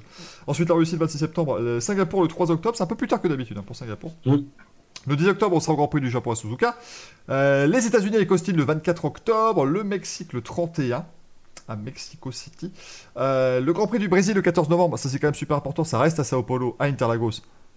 Je pense que c'est la bonne nouvelle du, du calendrier. Ah, attention, attention, c'est pas sûr encore. Hein. Ah, c'est pas sûr. Si, Sujet, Si, sujet- c'est bon. Mais voilà, ça a été annoncé Confirmé aujourd'hui. jusqu'en 2025. Voilà, c'est confirmé jusqu'en 2025. 2005. 2000 oh, 2005 aussi. Mais ça va être confirmé jusqu'en 2025, ça c'est quand même la très très bonne nouvelle d'aujourd'hui. Euh, le 22e round de la saison, le Grand Prix d'Arabie Saoudite, et ça c'est une bonne nouvelle évidemment. Sacré beau circuit là aussi, évidemment. Très beau circuit dans les rues de Non, Jeddah. pardon? Dans les rues de. Et puis la dernière manche à Abu Dhabi le 5 euh, décembre 2021, messieurs. euh, bon, bah, la question que je, je veux poser évidemment. Alors, avant de vous demander vos pronostics sur la, le Grand Prix à ajouter, bien sûr, le Grand Prix qui doit encore être, être confirmé, euh, vos, vos sentiments, est-ce que 23, on n'arrive pas à beaucoup? Parce que je l'avais exprimé sur Twitter ce sentiment qui était de dire bon. On est beaucoup à dire que pour les, euh, pour les suiveurs et pour les mécaniciens, pour toute l'équipe, c'est beaucoup trop. Ça, on est, on est tous d'accord. Mais j'étais surpris de voir beaucoup de gens qui disent Oh, 23 Grands Prix, ça commence à faire beaucoup. Donc j'aimerais, voilà, si certains d'entre vous ont cet avis aussi, euh, même en tant que fan, j'aimerais bien savoir un petit peu justement eh bien, euh, ce, qui, ce qui motiverait là-dessus. Je vais commencer par Greg cette fois-ci. Alors, le truc, c'est qu'il n'y a pas de plan B. Ils l'ont annoncé. Donc, s'il y a une histoire de Covid euh, dans un pays ou l'autre, euh, la France, j'en sais rien, demain, Jean Castex, il pète un câble, il dit bon, ben, le- en juin, il n'y a, y a pas de, de, de public, il n'y a rien du tout, etc. La France, je pense, ne voudra pas organiser de, de Grand Prix s'il n'y a pas de public. Euh, Monaco, ça pourrait être un peu la même, euh, la même sauce, parce qu'ils suivent pas mal la France, etc. Et sans public, je sais pas trop s'ils vont vouloir le faire. J'ai entendu des rumeurs dans mon petit pays comme quoi ça serait sans tribune, donc sans public. J'y crois très moyennement. C'était un des, c'était un des, euh, des scénarios qui, a- qui était proposé il y, a, il y a- il y a assez peu de temps par la- l'Automobile Club, mais ça avait été écarté. Donc je sais pas pourquoi c'est ressorti, mais j'y crois pas trop. Donc on en a potentiellement 23, mais pour moi, c'est pas évident qu'on en ait 23. S'il faut l'Australie, euh, 10 minutes avant les, les FP1, ils nous refont le même coup. hein. Il y a Dix 40 000 minutes après, personnes.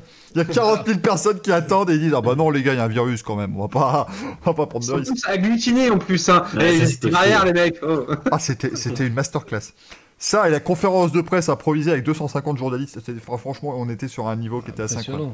Pour te dire, eh, quand même, les gars, oh, geste barrière, faudrait faire gaffe. On va pas organiser un grand prix, ce serait, ce serait mauvais. Responsable un peu. Responsable, mais pas coupable. Et s'il faut, pour Jeddah, s'il faut, on refait une Vietnam 2. hein. Il y a un mec qui se fait emprisonner là-bas, un organisateur quelconque, on l'aura jamais, j'en sais rien. hein.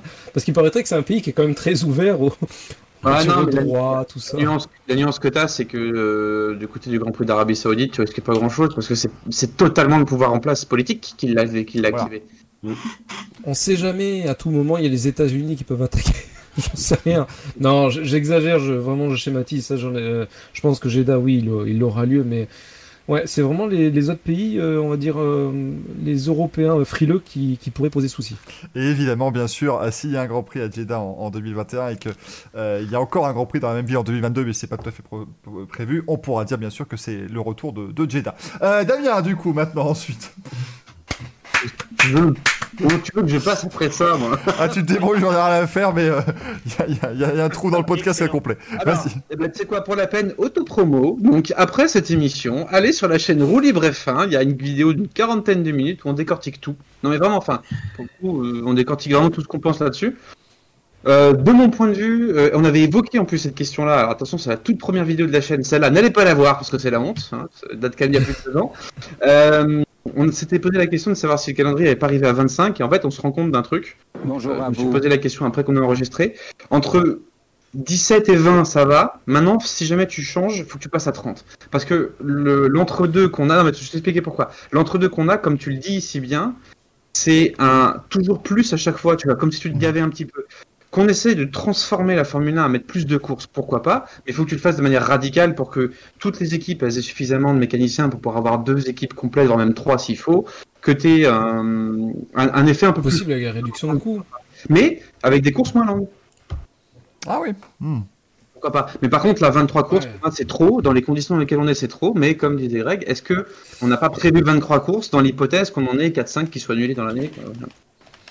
Effectivement, hein, c'est. Des courses moins longues, je sais pas s'il y a une économie de coût, parce que le, je veux dire, la, la voiture en soi, elle a- si elle a 80 litres ou si elle a 100 litres d'essence, c'est pas ça qui va, qui va faire chier. Non. C'est surtout le fait d'amener les gens sur place, etc.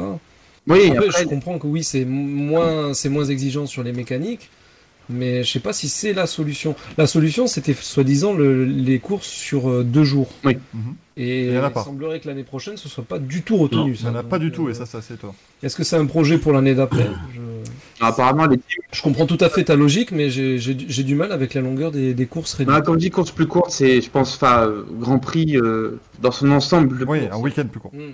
Deux jours, ça. Deux jours, ouais. Après, après, au fond, si tu si as moins de séances d'essai libre, est-ce que ça peut avoir du sens de foutre les voitures pendant 300 tours euh, Si t'as qu'une séance ou deux, t'en fous, tu fous un peu moins, 200 km, ça ira très bien, quoi. hein, franchement. Euh, D'ailleurs, aujourd'hui, il y, a eu une- il y a eu un bruit de couloir qui, est, qui a retenti, à savoir que les essais hivernaux ne se feraient pas en Catalogne, mais à Bahreïn, mhm. et ça serait sur trois jours seulement.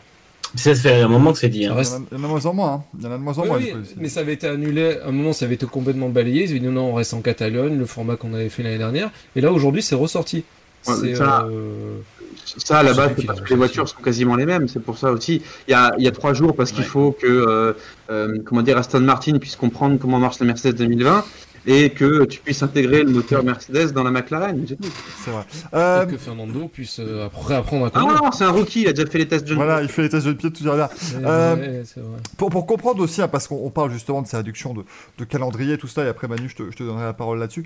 Mais euh, euh, j'avais eu un, un tweet, une réponse de, de la part d'Alexandra Chiron, qui elle, euh, qui est attachée de presse et qui était attachée de presse à la FIA justement, notamment en 2005. Autant vous dire qu'avec le Grand Prix d'Indianapolis, elle avait bien débuté. C'était une belle année pour elle. Euh, mais elle nous dit 23 courses, ça n'est pas faisable pour les équipes, surtout les mécanos, les gens de- des hospitalités et autres. Faut pas les oublier aussi, bien sûr, parce qu'on parle des mécaniciens, mais il y a aussi tous ces gens-là. Et ces gens-là arrivent sur le circuit le lundi ou le mardi. Donc vous imaginez que si vous devez à chaque fois arriver le lundi sur le circuit, c'est extrêmement compliqué. Elle nous dit qu'elle a déjà fait les saisons de Formule 1 avec 19 courses et c'était déjà compliqué. L'an prochain, on est quand même parti sur, euh, sur un bon 23. hein. D'ailleurs, dans le chat, je vais vous mettre un petit sondage, euh, pour, parce que je vois que vous me donnez votre avis. D'ailleurs, on nous dit je suis pour 16-18 Grands Prix. On nous dit euh, pourquoi est-ce qu'on n'aurait pas l'Allemagne alors que l'année dernière c'était un des meilleurs Grands Prix? Ça, l'Allemagne, c'est toujours un bazar incroyable hein, pour organiser un Grand Prix de Formule 1 chez Ils eux. payent pas, ils l'ont pas. Hein. Voilà, euh, le, le, le Nürburgring déjà cette année, c'est un véritable miracle, sachant qu'ils sont à moitié en faillite. Et Hockenheim, c'est assez compliqué. Je vous mets un petit sondage. Donc, vous avez plusieurs réponses. Donc, est-ce que vous préférez entre 16 et 18 Grands Prix, 19 et 21, 22 et 25, 26 et 30, ou 52 comme le nombre de semaines dans l'année Et ça, n'hésitez pas à expliquer pourquoi. Je vous mets le petit sondage pendant 3 minutes. Manu, euh, la parole est à toi. C'est beau. Non, moi, moi, je pense que c'est. euh, Déjà, j'aime pas trop le fait que cette année, on a eu une espèce de, calendrier super différent. Et tout le monde qui disait, on a eu les pilotes qui disaient, donnez-nous des circuits à l'ancienne. On a eu les mécaniciens qui disaient, faut arrêter les triple headers parce que là, c'est un format condensé. Euh, donc ça va sur cette année, ça passe, mais il ne faudra pas faire ça tout le temps. Et puis on a la FIA qui répond en mettant que des circuits modernes, en mettant un circuit en ville en, plus, et en mettant deux triple headers après la pause estivale, avec trois courses enchaînées, une course de repos et trois courses enchaînées en Asie. Ce qui me paraît complètement abominable, parce qu'en fait la, le, bénéfice de la, pause estivale pour les mécaniciens et tout ça va être ruiné en, l'espace de cette semaine. Donc je trouve ça un peu dommage. Euh, déjà, c'est-à-dire que la FIA écoute pas grand monde à part le, ce qui l'arrange. Et euh, après, je, comprends qu'il y ait des... les comptes Twitter et pas. je, comprends, je comprends qu'il y ait des, euh, je comprends qu'il y ait beaucoup de, points à respecter. Je comprends que ce soit compliqué logistiquement. Ils ont fait un super boulot cette année, il n'y a pas de problème. Mais je trouve ça dommage qu'il n'y ait pas un minimum d'écoute. Alors après, je sais que on verra ce qu'ils rajoutent sur, le, la, sur la manche qui manque. Mais le, truc, c'est que ouais, déjà, le calendrier me paraît difficilement tenable. Il y a quand même 11 courses en 15 semaines pour finir la saison. Ça me paraît euh, complètement fou. et, euh, et euh, la preuve, sur Twitter, je suis des, pas mal de mécanos. Il y a Mark Cox, qui est un mécano de McLaren, qui lui a vu l'annonce du calendrier. Et il a juste retweeté avec un smiley qui pleurait. Donc je pense que ça veut tout dire. Je pense que ça montre que les mecs, ils sont déjà au bout du rouleau alors que la saison n'est pas encore et que l'an prochain. Quoi. ah, les triple headers qu'on a eu cette année, euh, si je me trompe pas, euh, c'était il y avait deux des courses sur les trois qui étaient sur le même circuit. Euh, attends, il y a un troisième triple. Il n'y a pas eu Belgique, Italie, Mugello Enfin, Belgique, Monza, ah, Mugello. justement, il y avait Monza, Mugello qui faisait que c'était quand même assez proche. Voilà, oui. Voilà, c'est-à-dire qu'en termes de distance à parcourir, es quand même relativement. C'était une petite journée de camion, quoi le triple header que tu as, euh, Italie, Belgique, Pays-Bas, ça peut encore passer, ça peut se faire avec un petit un peu motivé. Russie, Singapour, Japon, tu te prends en trois semaines deux fois trois heures de décalage horaire dans la gueule. Enfin, euh, ça a piqué. Et ils ont quand même fait un truc impressionnant. Ils ont fait un double header avec Bakou et Montréal. C'est 9500 km d'écart et c'est 9 ou 10 heures de. Non, ça va être 10 heures de décalage horaire. Alors, la euh, Formule 1 a dit que c'est 2025 le zéro carbone. Avant, tu fais ce que tu veux. Ah, mais c'est ridicule. C'est le Bakou-Montréal pour personne. Ils ont eu la médaille à 3 étoiles.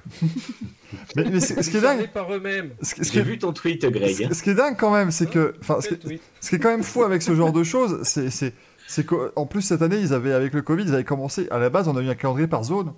On a eu le calendrier Europe, euh, États-Unis, enfin Amérique, Asie, euh, enfin Asie et puis et puis Moyen-Orient. Et puis ils l'ont de nouveau jeté en l'air avec ce, ce, Azerbaïdjan, Canada, France qui fait toujours. Bon, après le Canada. Au final, le meilleur calendrier, c'est le calendrier qu'on a eu cette année et dans, dans l'urgence. Bah, c'est le plus rationnel. Bien sûr, c'est un. Alors certes, quasi uniquement en Europe, on va enfin avoir dans, quelques semaines les premières manches hors Europe, euh, même si on, peut compter la Russie un petit peu comme hors Europe, euh, importe les deux. Euh, mais ici, voilà, c'est assez, c'est assez dingue effectivement de, de voir qu'on va faire tout ça. Pourquoi est-ce que le Canada ne peut toujours pas bouger? Alors je sais que c'est bien pour le Canada d'avoir le Grand Prix en juin, euh, c'est cool pour eux, pour le tourisme et tout ça, mais bon, tu peux bien le placer avec le, Mexique et le, Brésil, je pense, c'est quand même pas et, et, Austin. Vraiment que tu fasses monter tout de la partie américaine plutôt quand même dans le calendrier, parce que je crois qu'octobre c'est quand même délicat pour le Canada. Mais je crois que le premier Grand Prix du Canada de F1 c'est en octobre. Hein. Alors, Justement, mais ils, l'ont bougé. À... Et tout, il, a, il a pas fait, il a pas fait beau. Euh, ça je dis pas. Non, mais, euh, euh, la rigueur, c'est plutôt se poser la question pourquoi est-ce qu'on ferait pas il y, a une, il y a une époque où si j'ai regardé un petit peu de certains calendriers, la Formule 1 commençait par l'Amérique. Euh, oui, bien sûr, bien sûr, il y en avait. Ou, la finissait avec Watkins aussi, souvent qui finissait. Ah, dans les années 90, ils avaient Brésil, ils allaient euh, Brésil, Argentine, États-Unis, Argentine pour commencer la saison. il, y a même eu, il y a même eu euh, États-Unis qui était le premier. Ouais, 91. 91, 91 c'est États-Unis, Brésil. Ouais, non, c'était. Ouais, donc je me dis pourquoi pas, sachant que. 82, ils ont fini avec les États-Unis aussi. Sachant que on, va à Austin, Austin au mois de février-mars. Bon, on risque pas trop d'avoir de la neige. À moins, bon, évidemment que, et ça risque d'arriver, qu'on ait un Grand Prix à Indianapolis qui ait lieu, c'est tu peux déplacer les États-Unis quand même plutôt dans la saison, comme le Mexique, euh, ça devrait pouvoir se faire. De toute façon, je pense qu'un calendrier par zone euh, géographique, ce serait vraiment hyper important. Après, ce qui est complexe, c'est qu'à partir du moment où il y a quatre courses, par exemple, si on fait Brésil, États-Unis, Mexique, Canada, euh, soit on fait un quadruple header et du coup on, on laisse tout le monde là-bas pendant un mois, soit ça oblige quand même des allers-retours avec l'Europe. Donc c'est vrai que ça, casse un peu l'intérêt, mais par contre, effectivement. Il faut, dire autre chose, c'est qu'il y a les distances. Hein. Parce que autant tu fais Italie, Pays-Bas euh, mhm. et Belgique, euh, tu le fais sur un pied, euh, autant Brésil, États-Unis, bon, à la limite, tu fais Brésil-Mexique, mais même, même sans ça, les, les Ouais, distances vrai, sont ouais, énormes. ouais. Non, puis, puis, puis la chose aussi, je pense, c'est que euh, si on les déplace plus tôt, on les déplace en été, et je crois quand même que les dates de l'été, enfin en tout cas du début d'été, elles sont quand même fortement voulues. quoi. Euh, c'est Ouais. quelque chose. Je pense que si demain tu dis au Paul Ricard, vous, vous déplace votre Grand Prix en septembre parce qu'on remonte les, les États-Unis et toute la clique, ils vont pas être contents. Euh, par exemple, la Summer Voilà, Race. sachant que toute leur, toute leur opération de com est basée là-dessus, ce serait quand même Ah, dommage. tu euh, dégages Monaco de la Pentecôte, ouais, ils nous font chier, toujours prendre le même week-end. Et Damien, et Damien, et Damien, tu, tu, tu me coupes l'herbe sur pied parce que j'avais parlé de Monaco. Parce que j'ai eu dans le chat euh, le message de Mila qui disait, euh, qui disait J'enlèverai toutes les courses où on s'ennuie de manière générale. Il y a des notes maintenant un peu partout pour les spectateurs d'après chaque Grand Prix, il y a moyen de s'en inspirer aussi. Milan n'a pas dit Monaco, c'est impossible. Voilà, mais moi, à un moment donné, si on enlève les grands prix qui sont pas intéressants, on enlève en premier lieu Monaco. Et bon, vous voyez, franchement, enfin, la F1 sans Monaco, c'est largement possible pour moi, mais tu peux pas, euh, voilà, en, en dessous de moi, là, il y en a un qui s'en va, voyez-vous, c'est compliqué, bien Bah, sûr. Euh. tu es vraiment mal placé pour dire ça. T'es fan d'un sport où la montée des circuits. C'est un scandale. Ils passent sur des rails de tram là. euh, c'est quoi ce délire là? Non. Et les circuits en ville, tu connais? À un moment donné, moi, Damien, euh, si tu n'es pas capable d'apprécier un sport mécanique où la voiture s'envole de 3 mètres parce qu'elle passe sur des rails de tramway à fond, est-ce que tu es vraiment un fan de sport auto? Je ne sais pas. On met Monaco, mais on fait. T'es le même principe que dans Mario Kart. Tu peux passer le port avec un petit truc, tu vois. t'es- Tu mets un. Arrivé à la chicane, tu mets un tremplin. On avait, on avait, on avait Daniel Kiat qui avait nommé euh, les, les chicanes, euh, les, les vibreurs de la chicane de la piscine. Il avait appelé ça le trampoline jaune. Et je pense que Mm. Monaco pourrait s'inspirer de ce terme en mettant un véritable trampoline. Et ça serait beaucoup plus intéressant.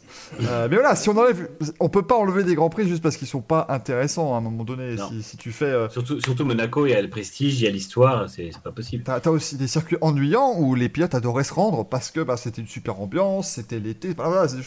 Il faut, il faut, il faut, il faut donner, euh, il faut, voilà, il leur faut pour tous les goûts.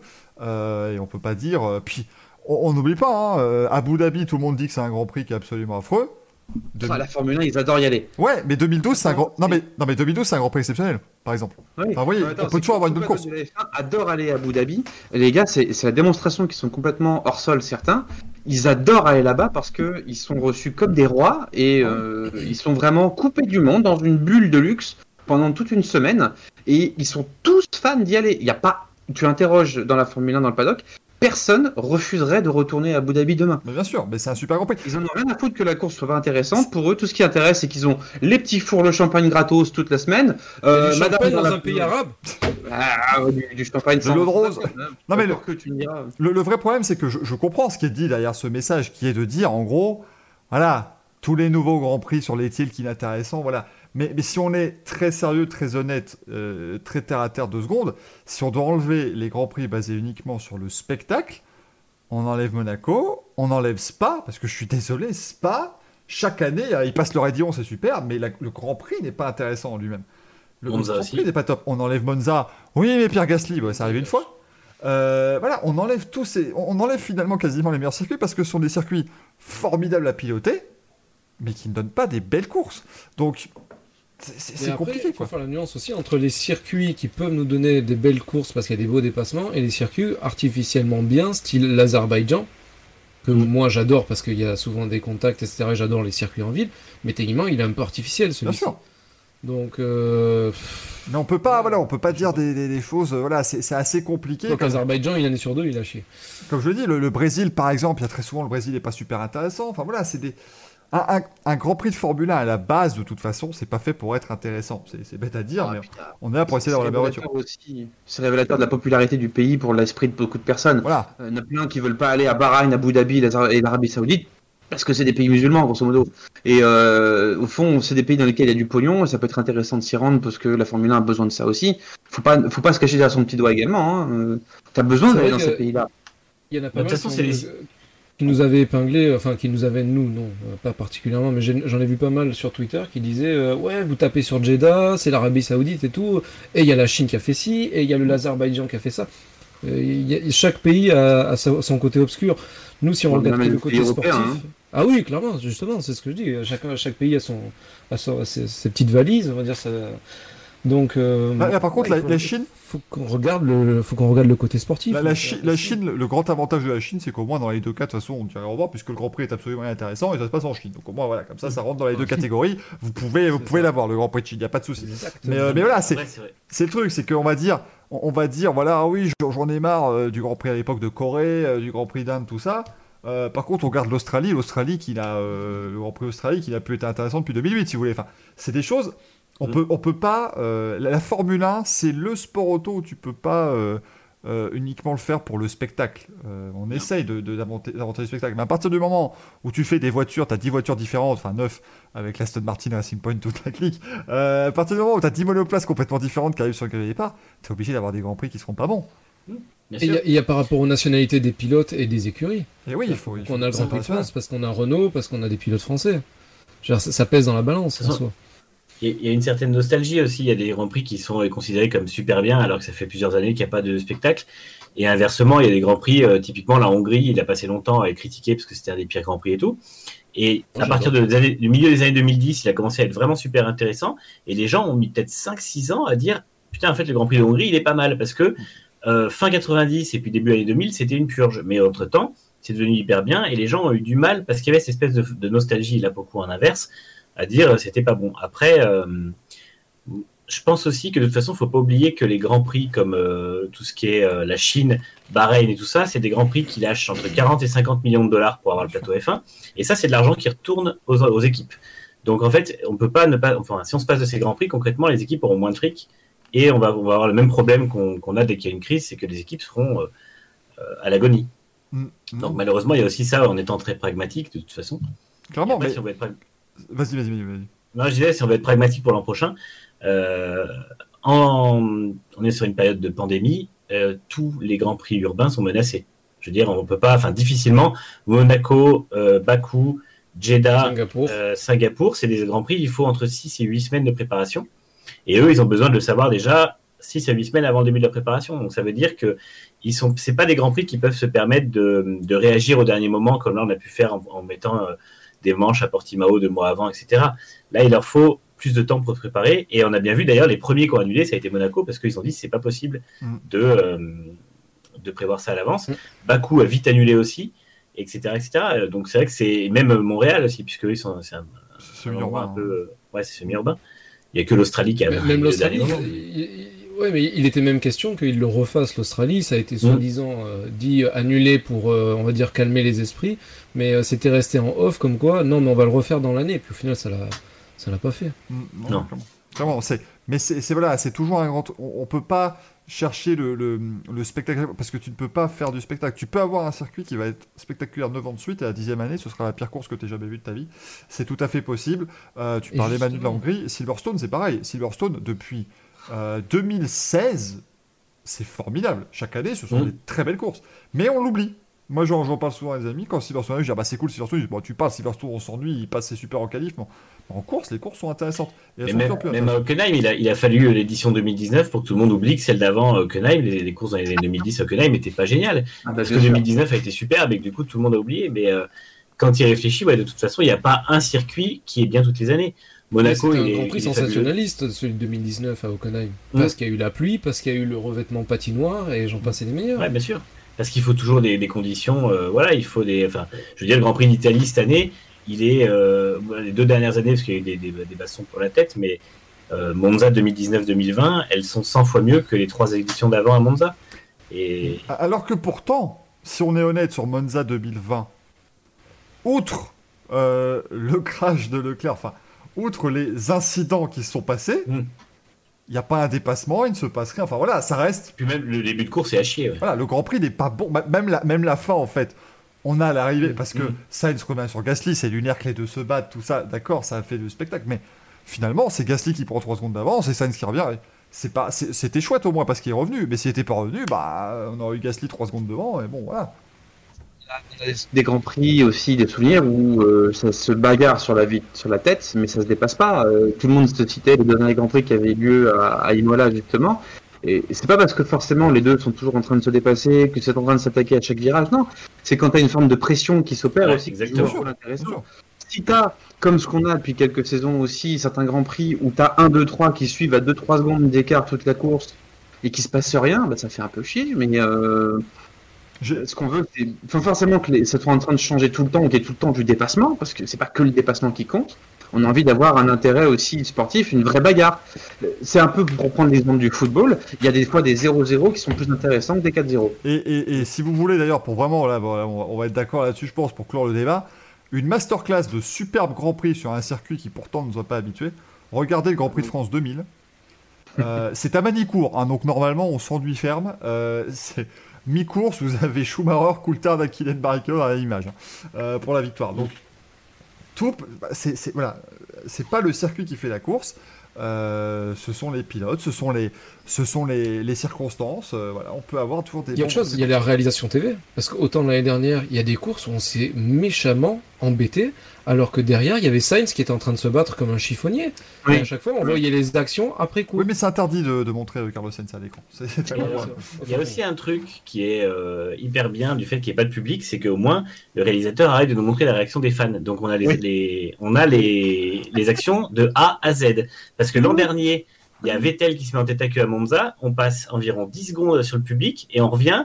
Il y a Sainz qui est dehors, il y a Stroll qui est dehors, Gasly qui est dehors, Vettel. On ne sait pas ce qui s'est passé en fait. Et il faut un replay Il y a qui une dame qui a montré ses Babylone, elle a le droit, mince, si on peut plus voir ça à la. Manu, Manu, il faut dire que franchement, Monza 2019, je sais pas si vous avez vécu ça comme moi, on a quand même Vettel en tête à queue, je le vois repartir, il coupe, et là je me dis, et là je me suis franchement dit, je crois qu'il a changé l'angle de caméra parce qu'il y en a un qui a satellisé Vettel, ou il y en a un Ah qui oui, s'est oui, satellisé, la voiture va arriver dans le public, et je me suis dit, ça va être, c'est un, carnage qui va, en fait pas du tout, mais je me suis dit, oula, ça s'est mal passé. oui, ça- oui, après, il y a toujours, euh, il y a toujours cette, cette possibilité-là. C'est vrai que moi, ça m'avait fait le même effet, mais en, en- en attendant, cette année, euh, le fait qu'il n'y ait pas de public à montrer fait que bah, du coup, l'action reste à la- à l'image. quoi. Et c'est vrai que là-dessus, c'est un truc qui est assez récent, ça date de Liberty Media, je trouve, vraiment. Et je pense qu'ils auraient bon compte à revenir un peu en arrière. Le public, on a le temps de le revoir en replay. L'important, c'est la course, c'est pas le public. Pour nous, la- quand on est à distance, en tout cas. C'est un défaut de base de la Formule 1 depuis des années, même sans forcément qu'il y ait Liberty aussi. La Formule 1 ne sait pas euh, se filmer. Il suffit Oui. de voir l'angle de caméra au premier virage au Mugello, c'était une catastrophe. Ouais, ouais. Par contre, j'avais l'impression à quasiment tous les tours qu'il y avait une des voitures qui avait raté le freinage qui était en train de sortir. En fait, non, trajectoire large, c'était comme ça, voilà. Mm. Mais après, ils font des efforts. Il y a genre Silverstone cette année, il était hyper bien réalisé parce qu'il y avait le- l'enchaînement Magos Beckett qui était en vu depuis le dessus et tout ça. Il y avait des angles qui montraient vraiment la vitesse des voitures. Et je pense que ça, c'est des trucs qu'ils ont ils ont du mal à faire et il faut qu'ils y reviennent parce que les voitures sont super rapides et on le voit pas à l'écran. C'est- C'est à Imola, on a eu, on a eu des super, euh, super plans euh, hélicoptères. Ah oui. Mm. Euh, oui, c'est des trucs Ouais. qu'ils sont en train de tester, ça, je crois. Et même de- des possibilités de plan drone, je crois qu'ils veulent faire aussi. On, rappelle, mais Ça, Le plan de drone, ça peut être mal. on, La WRC, il le fait le drone. hein. On rappelle, messieurs, que c'est quand même, enfin, c'est quand même mieux globalement réalisé depuis. Enfin, le- je crois que le pire, le pic du pic, c'était 2015, 16, 17, les dernières années de Bernie, enfin 2015, 2016, où globalement, sur certains plans de, de Rolex, on peut apercevoir une monoplace. Parfois. Mais vraiment, si on, voilà, si on, C'est vrai. si on regarde bien, parce que c'était que qui a ça. acheté une Rolex grâce à la F1 Eh ben non. Ce n'est pas une Rolex. Je, suis- je suis C'est que t'as désolé. pas réussi ta vie d'après Sarkozy. Ce n'est pas. Voilà, alors, par contre, comme le dit YM, le gros problème du drone, si le drone tombe en panne et tombe, c'est affreux. Ah, euh, Ouais, non, mais enfin, à ce compte-là, bon, c'est partout pareil, quoi. Enfin, euh, le, le problème est en lien. Enfin, euh, c'est- W- la WRC, ce qu'il y a, c'est qu'ils sont carénés, donc techniquement, ils se prennent un drone sur le, sur le pare-brise. Pare-brise, c'est pas trop Après, après, s'ils ont, des, F1, c'est- s'ils ont des bons pilotes de drone, ils peuvent, le mec peut aussi euh, filmer en, en trois quarts et en étant pas au-dessus de la piste. Je Oui, dire, oui, bien sûr. Parce qu'on trouve le bon enchaînement, ils trouvent le bon trajet et les mecs normalement sont capables de le faire s'ils sont pros. Petit disclaimer quand même, par contre, Greg, c'est pas Sarkozy qui parle de Rolex et sa vie, c'est Seguela. C'est sûr que c'est là, oui. S'il vous plaît. C'est important. C'est vrai? Ouais, c'est Jacques C'est pas. Sarkozy qui a repris ces gars-là Euh, non, Seguela a fait la campagne de promo de Sarkozy, mais par contre, euh, Est-ce qu'on serait pas sur un sujet Donc ce du- politique café Ouais, de le politique café, voter pour Jean Castex. Mais alors, alors, on dit drone avec des câbles. Le problème des câbles, c'est déjà arrivé en NASCAR. Si le câble se détache, la voiture roule sur le câble, c'est affreux. C'est c'est le problème. Ah, mais On- c'est un astéroïde. Bah non, mais bien sûr, mais, mais le problème, je, je cite toujours ça parce que le drone, c'est littéralement arrivé sur une compète de ski où le pauvre Mm. Marcel Hirscher, est pas- enfin, le drone est tombé 2 mètres à côté de lui.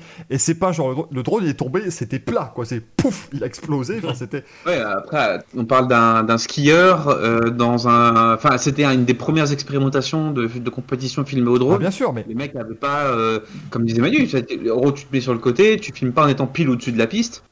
Bon, et puis euh, ça peut s'organiser. Enfin, euh, à ce compte-là aussi, l'hélicoptère qui est au-dessus de la piste, s'il a un problème de pale, on fait comment? Ah oui, non, mais bien sûr, non, mais il y a toujours.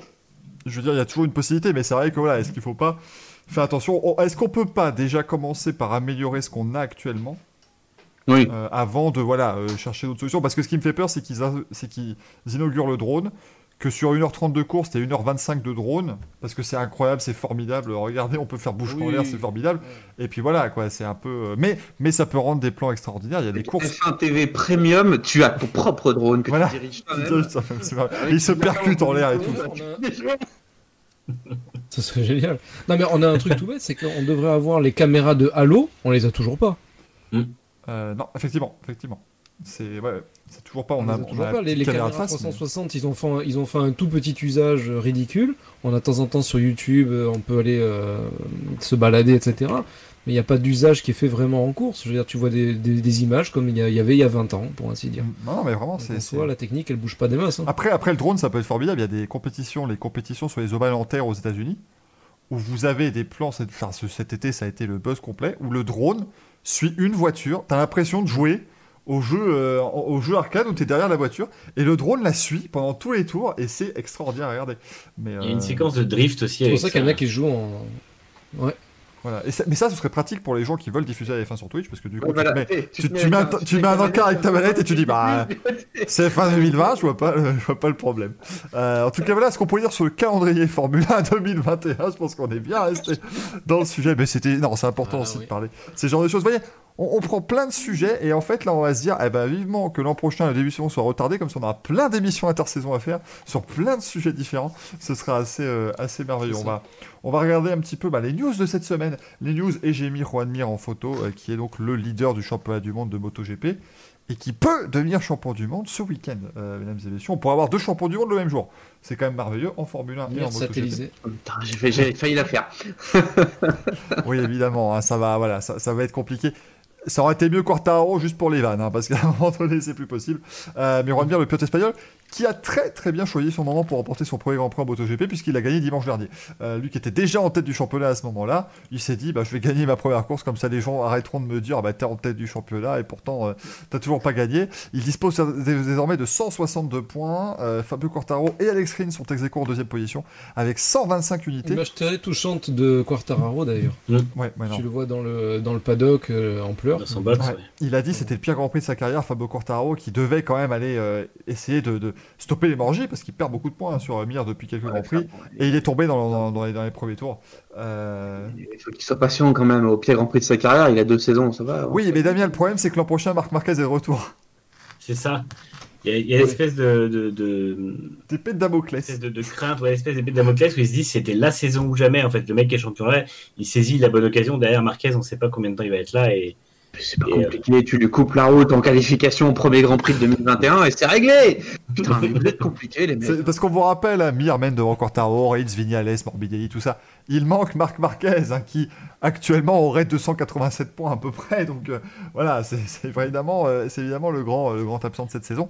Et c'est la possibilité pour tout le monde. Suzuki qui peut du coup remporter les trois titres, euh, puisque pour le titre constructeur, c'est quasiment fait, vu qu'Yamaha a perdu 50 points.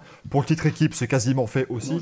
Et euh, pour le titre euh, pilote, eh bien, c'est très très bien parti pour, euh, pour Juan Mir, qui, euh, s'il termine sur le podium du prochain Grand Prix, et le Gaillard en fait des podiums hein, depuis le début de la saison, euh, s'il termine sur le podium du prochain Grand Prix, eh bien, il sera titré champion du monde. Et là où le gros problème qu'on a, parce qu'on on est d'accord, en tant que Français, on, peut tous dire, bah, vous savez, Fabio Quartaro, c'est sa deuxième année, il faut lui laisser le temps de grandir, le pauvre, c'est sa deuxième saison en MotoGP. On salue Juan Mir qui euh, fait sa, deuxième saison en MotoGP et qui va peut-être devenir champion et qui a raté des Grands Prix l'an dernier en plus. Donc il a fait moins de courses que Fabio Quartararo. À voir évidemment. Ce week-end, ce sera à 14h, le Grand Prix de la communauté valencienne. C'est important, hein, parce qu'il y a 7 Grands Prix en Espagne, il faut trouver des noms. hein. Du coup, c'est dans le Schnorr, c'est ça Exactement, c'est juste à côté de, de Valenciennes, tout à fait.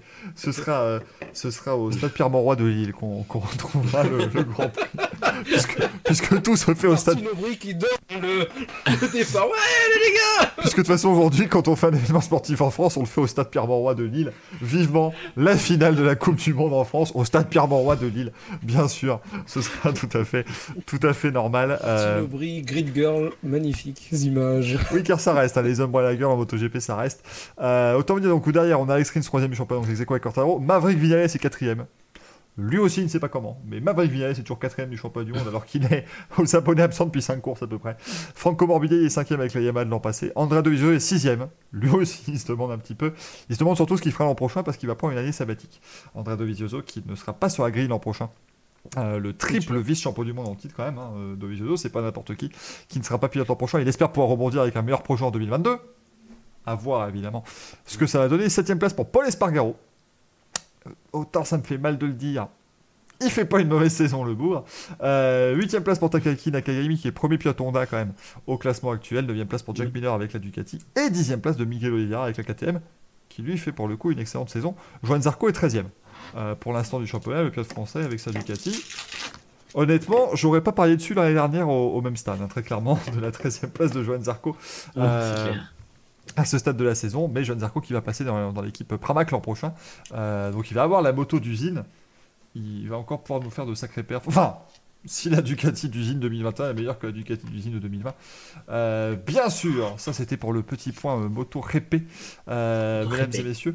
Euh, mais dans le reste des news, eh bien, euh, on a aussi... Gannon qui est. Oui, André Lyonnais qui est... suspendu 4 Qui est suspendu 4 ans. Alors André Lyonnais, qu'est-ce qui s'est passé globalement? Bon, début de saison, on a appris qu'André Lyonnais était dopé. Bon, euh, à, à- à dire vrai, on s'est regardé, on s'est dit tiens, si on aurait dû, si on avait dû faire un petit, un petit pari au début de saison et dire bah tiens, si quelqu'un se laisse pas prendre pour dopage, qui ce serait?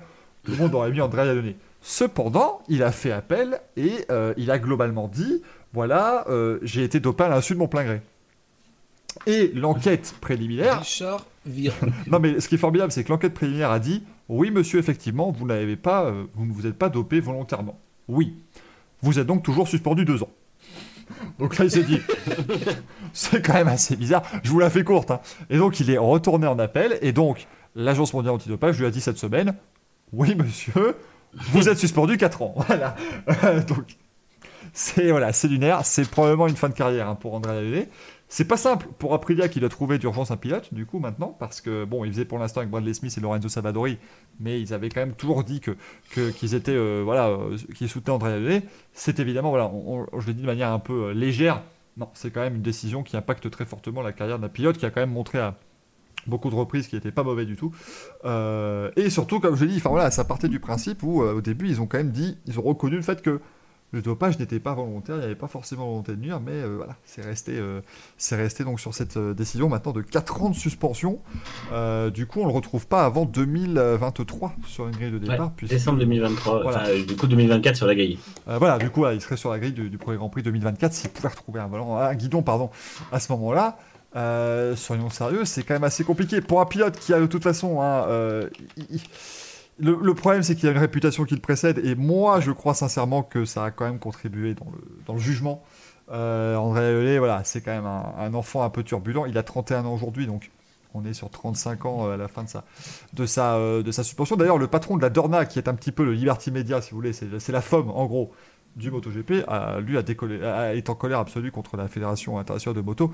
André Lelay, pour la faire courte, c'est quand même quelqu'un qui n'a pas pu faire les essais privés euh, l'année dernière parce qu'il se remettait mal, il avait eu une infection euh, suite à une, opération de chirurgie esthétique. Donc voilà, c'est c'est ce genre voilà, de pilote un peu, un peu exubérant. Du pénis, nous le signalons. C'est c'est ce genre de pilote, mais cela ne nous regarde pas. C'est c'est ce genre de, de pilote un peu. euh, c'est c'est ce genre de pilote un petit peu exubérant aussi qui, qui, voilà, qui fait du bien dans des paddocks et qui voilà, est un petit peu extravagant et qu'on va pas retrouver du coup. En euh, Formule 1, c'est des mecs qui, qui se font des blessures au tennis, forcément c'est pas pareil quoi. voilà, c'est pas tout à fait la même chose. Tennis. Des blessures au pénis. J'ai pas compris. Le tennis, j'ai d'ailleurs l'enregistrement audio de Pablo Montoya qui joue au tennis. Ram, bam, bam. C'est assez incroyable. Comment fait-il Juan Pablo Montoya Je joue au tennis avec une Aprilia apparemment.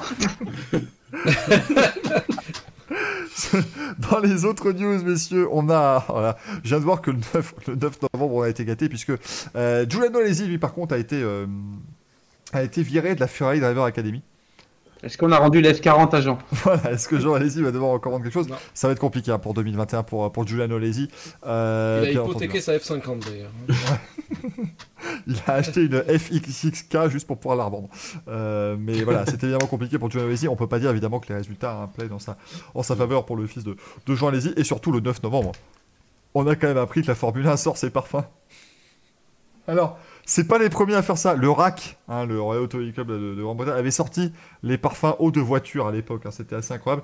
Mais donc la Formule 1 sort ses parfums. Si vous voulez sentir, si vous voulez sentir comme vraiment l'odeur d'un Grand Prix, c'est vraiment ce qu'ils disent. hein, je je l'inventerai.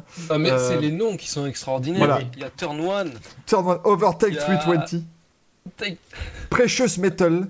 Nium White. Alors Nium, qu'est-ce que c'est C'est ce fameux truc, un fameux projet euh, euh, multidirectionnel, bimédia, euh, tout ce que vous voulez, un machin avec plein de mots euh, qui sonnent euh, Qui super. euh, n'a aucun sens. voilà, qui n'a aucun sens, très Startup aucun. Nation. Imaginez Et, la euh, prochaine étape, ce sont les préservatifs Pirelli. S'il y a crevaison, Ça depuis attention. 2003 en hier. Et il y a, y Carbon Rain aussi. Et donc ça vous coûte 225 balles hein, si vous voulez vous parfumer aux, aux odeurs de la F1. Euh, ou 10 000 euros si vous voulez les versions euh, imprimées en 3D super, euh, super importantes. C'est pas mal. Si- Il y a, il y a un effet de style intéressant. Voilà. Mais sinon, pour 60 euros, vous pouvez avoir le coffret avec, vous savez, des, des mignonnettes là. euh, Est-ce que je, l'ai encore Oui. 60 euros, euh, Le petit échantillon, vous avez l'échantillon des 5 parfums pour voir. Et ben voilà, tous les jours vous pouvez Il y, a sentir. le, il y a le parfum avec la- l'odeur de la transpiration de VTL, ça s'appelle le Blue Flag d'ailleurs. Très très très très belle odeur. Vous aussi, hein, inventez votre-. Vous aussi inventez votre parfum F1, bien sûr. hein. Allez, allez commander ça euh, une fois qu'on sera déconfiné, bien entendu. Sephora Racing. Euh, on aura aussi, euh, là c'était une autre info, mais euh, Mattia Binotto qui sera pas au Grand Prix de Turquie, puis qui sera certainement pas au Grand Prix de Bahreïn ni de Sakir, puis pas à Abu Dhabi. Pas Ah, en 2021. plus là, rien à voir avec, euh, avec le, les performances de la Ferrari. Mais c'est juste qu'il va travailler sur la voiture 2021 parce qu'on rappelle que Mattia Binotto il s'occupe aussi du, du, du pôle technique. Bien sûr. Avec les performances de la voiture, euh, Donc oui, non mais ça en lien, mais c'est pas, il est pas viré. Il, il est pas viré en, en lien avec les, en lien avec les. Moi, je- je- Alors, il y, a- il y a deux choses. Il y a deux choses là-dedans. C'est-à-dire que de un, ils mettent Mekies en avant. Éventuellement, on va remettre Binotto côté ingénierie, et on va mettre Mekies en direction d'écurie. Ce qui serait une bonne chose, ça se ferait un peu avec euh, l'histoire de Todd. Enfin bon, passons. Mais il y a autre chose, c'est-à-dire qu'il y a Wolf cette, euh, cette semaine qui a déclaré Non, mais Ferrari, euh, la voiture 2021, ils vont s'en foutre, ils vont directement développer la voiture 2022. Donc en fait, Binotto se prend des vacances. Il a raison, moi je trouve. Bien joué. Bien joué. Bien vu, Mathieu. Ça fait, quand même, ça fait plus d'un an et demi qu'il tient deux postes, il a quand même le droit de faire un petit peu de vacances quand même. Il a, posé, il a posé toutes les semaines de congé pour les deux postes, le gars. Il est venu, il a vu, tout la gestion, vu la gestion de Ferrari, on peut se demander s'il les tient vraiment les postes, cela dit. Parce que... Ça, c'est un peu plus compliqué. On nous dit s'il pouvait ne plus être là du tout, ça serait cool pour nous. Pandomaniac, Pandomaniac 7 nous dit, bah oui, c'est vrai que c'est- pour les fans de Ferrari, c'est un peu plus compliqué. Le 10 novembre, on a appris donc effectivement que Dovizioso ne ferait rien en 2021 et qu'Andrea Iannone serait suspendu 4 ans. Et on a aussi appris que donc, Codemaster euh, est racheté par Take-Two. Euh, Take-Two, Et tout, c'est GTA. Take-Two, c'est. Donc Take-Two, Take-Two, c'est une Touquet surtout. Voilà, non mais Take-Two c'est donc Rockstar Games et GTA, euh, et c'est euh, donc 2K Games aussi, et les NBA 2K, euh, qui, j'ai lu euh, sur un tweet, je ne sais plus de qui, je ne sais plus qui avait tweeté ça, euh, qu'en gros les NBA 2K sont une, sont une grosse mascarade, mais je sais plus qui avait tweeté ça. Oui non mais Damien, c'était ironique. je sais plus, c'est bizarre quand même. J'adore les jeux NBA 2K, je trouve ça excellent. Ils ont un moteur graphique qui est très intéressant, euh, des à côté vraiment pas mal, une ambiance globale dans le gameplay qui est très bonne. Mais tu mets euh, 20 minutes de chargement du jeu, tu as des pubs qui ne sont pas des que tu peux pas passer en attendant de jouer à certains jeux, et tu dois tout le temps payer. Tu payes ton jeu 60 balles, et tu dois payer à peu près 60 balles pour pouvoir avancer. Bref, tu ne fais que payer. C'est c'est FIFA, c'est tout pareil. Après, faut faire, faire attention parce que Codemaster en plus à la base avait racheté euh, Slightly Mad Studio, qui était le studio qui nous avait proposé Project Cars 1 et 2. Et Et 3. et, et 3. Mais je peux pas m'empêcher justement de penser que le 3, euh, cette euh, sombre euh, de, de jeux vidéo, en tout cas ce, ce changement à 180 degrés dans l'histoire de la franchise, dirons-nous. Need for Speed Euh, Shift 28. Voilà, non mais c'est-à-dire, d'ailleurs c'est eux qui avaient fait Need for Speed Shift d'ailleurs aussi, euh, Slativa Studio à l'époque. Mais Project Cars 3 est devenu un jeu complètement arcade. Peux pas m'empêcher de penser que c'est lié à Codemaster qui voudrait pousser plutôt les jeux, les jeux euh, Dirt, euh, Dirt Rally plutôt, et les jeux F1 comme simulation. Pour la F1, je, Bah, Dirt des 5, pincettes. il est clairement plus arcade et orienté arcade. Voilà, mais c'est parce qu'en fait, c'est pas la même série. Parce qu'en fait, t'as as eu. c'est c'est- Oui. Donc, t'as eu Dirt 1, 2, 3, ça, Oui. il n'y a pas de souci. T'as eu Dirt Rally, la sim ultime. T'as eu Dirt 4, qui est en fait la suite de Dirt 3, mais qui reprend le moteur de Dirt Rally, donc qui est un peu plus simu que Dirt 3, mais qui reprend euh, le Gymkhana, tous ces trucs. Après, t'as Dirt Rally 2.0 qui est sorti, qui était la suite de Dirt Rally. Et puis t'as Dirt 5 qui est la suite de Dirt 4, qui en fait. Voilà, c'est un bordel sans nom, mais donc il est volontairement plus, plus arcade. Donc à voir est-ce que ça donnera. C'est une, euh, c'est une transaction à un milliard quand même, hein, donc euh, on est sur, euh, sur un, bon gros rachat. Ah, hein. Après, Da- Damien, euh, il y a deux choses. Pour les temps de chargement, c'est que t'as pas encore une PS5 ou une Xbox Series X. Donc là, les temps de chargement, tu vas les éliminer. Et de deux, justement, là, je, je savais pas pour euh, NBA, etc., qu'il fallait payer. Je pensais que t'achetais et que c'était tranquille. Mais dans un sens, est-ce que on va, on peut espérer se dire, si jamais euh, ils ajoutent des circuits au calendrier, ils vont les faire payants plutôt que de pas les faire du tout comme le fait Codemasters actuellement. C'est-à-dire que là, on a une saison 2020, on n'a pas les circuits. Ils ont dit qu'ils n'ont pas les moyens. Ils feront, en fait, ils vont te vendre, comme Codemasters euh, le fait déjà, et ils se sont mis à le faire, des casques hein, à 2 euros l'unité, Ah, ouais, euh, voilà, et il Ouais. n'y a pas de problème. Les circuits, tu rates les foutre au cul, excuse-moi l'expression. C'est- le problème des microtransactions. Hein c'est le problème d'une microtransaction, c'est que tu n'auras jamais une microtransaction pour un vrai contenu. Euh, Non, non, tu auras les non. Bah, microtransactions. casques spéciaux, etc. T'auras les un, D- un DLC, ça aurait été faisable. Là, c'est, ils, ont, ils ont totalement fait. Bien. Ils ont dit, ils ont dit c'est un an de travail par circuit, donc effectivement, bon. Ça fait combien de temps que t'as plus de vrais DLC sur les jeux maintenant? Bah Honnêtement, quand tu vois Assetto Corsa euh, Competition, ils ont fait déjà deux DLC avec 5 circuits ajoutés au total, et ça s'est fait en moins d'un an. Laser, scan- laser scanné, hein. Ouais. Juste pour info aussi. Donc, Et, euh, et donc, comment euh, ils ont fait pour le Vietnam et Zandvoort? Ils ont mis euh, deux équipes euh, pendant un an euh, c'est c'est J'imagine. Quand, ah, mais quand tu vois que genre Microsoft Studios pour les Forza Horizon 4, un an, c'est ce qu'ils ont passé en Écosse pour reproduire genre euh, 10 km autour d'Édimbourg avec une saison, un système de saison complet.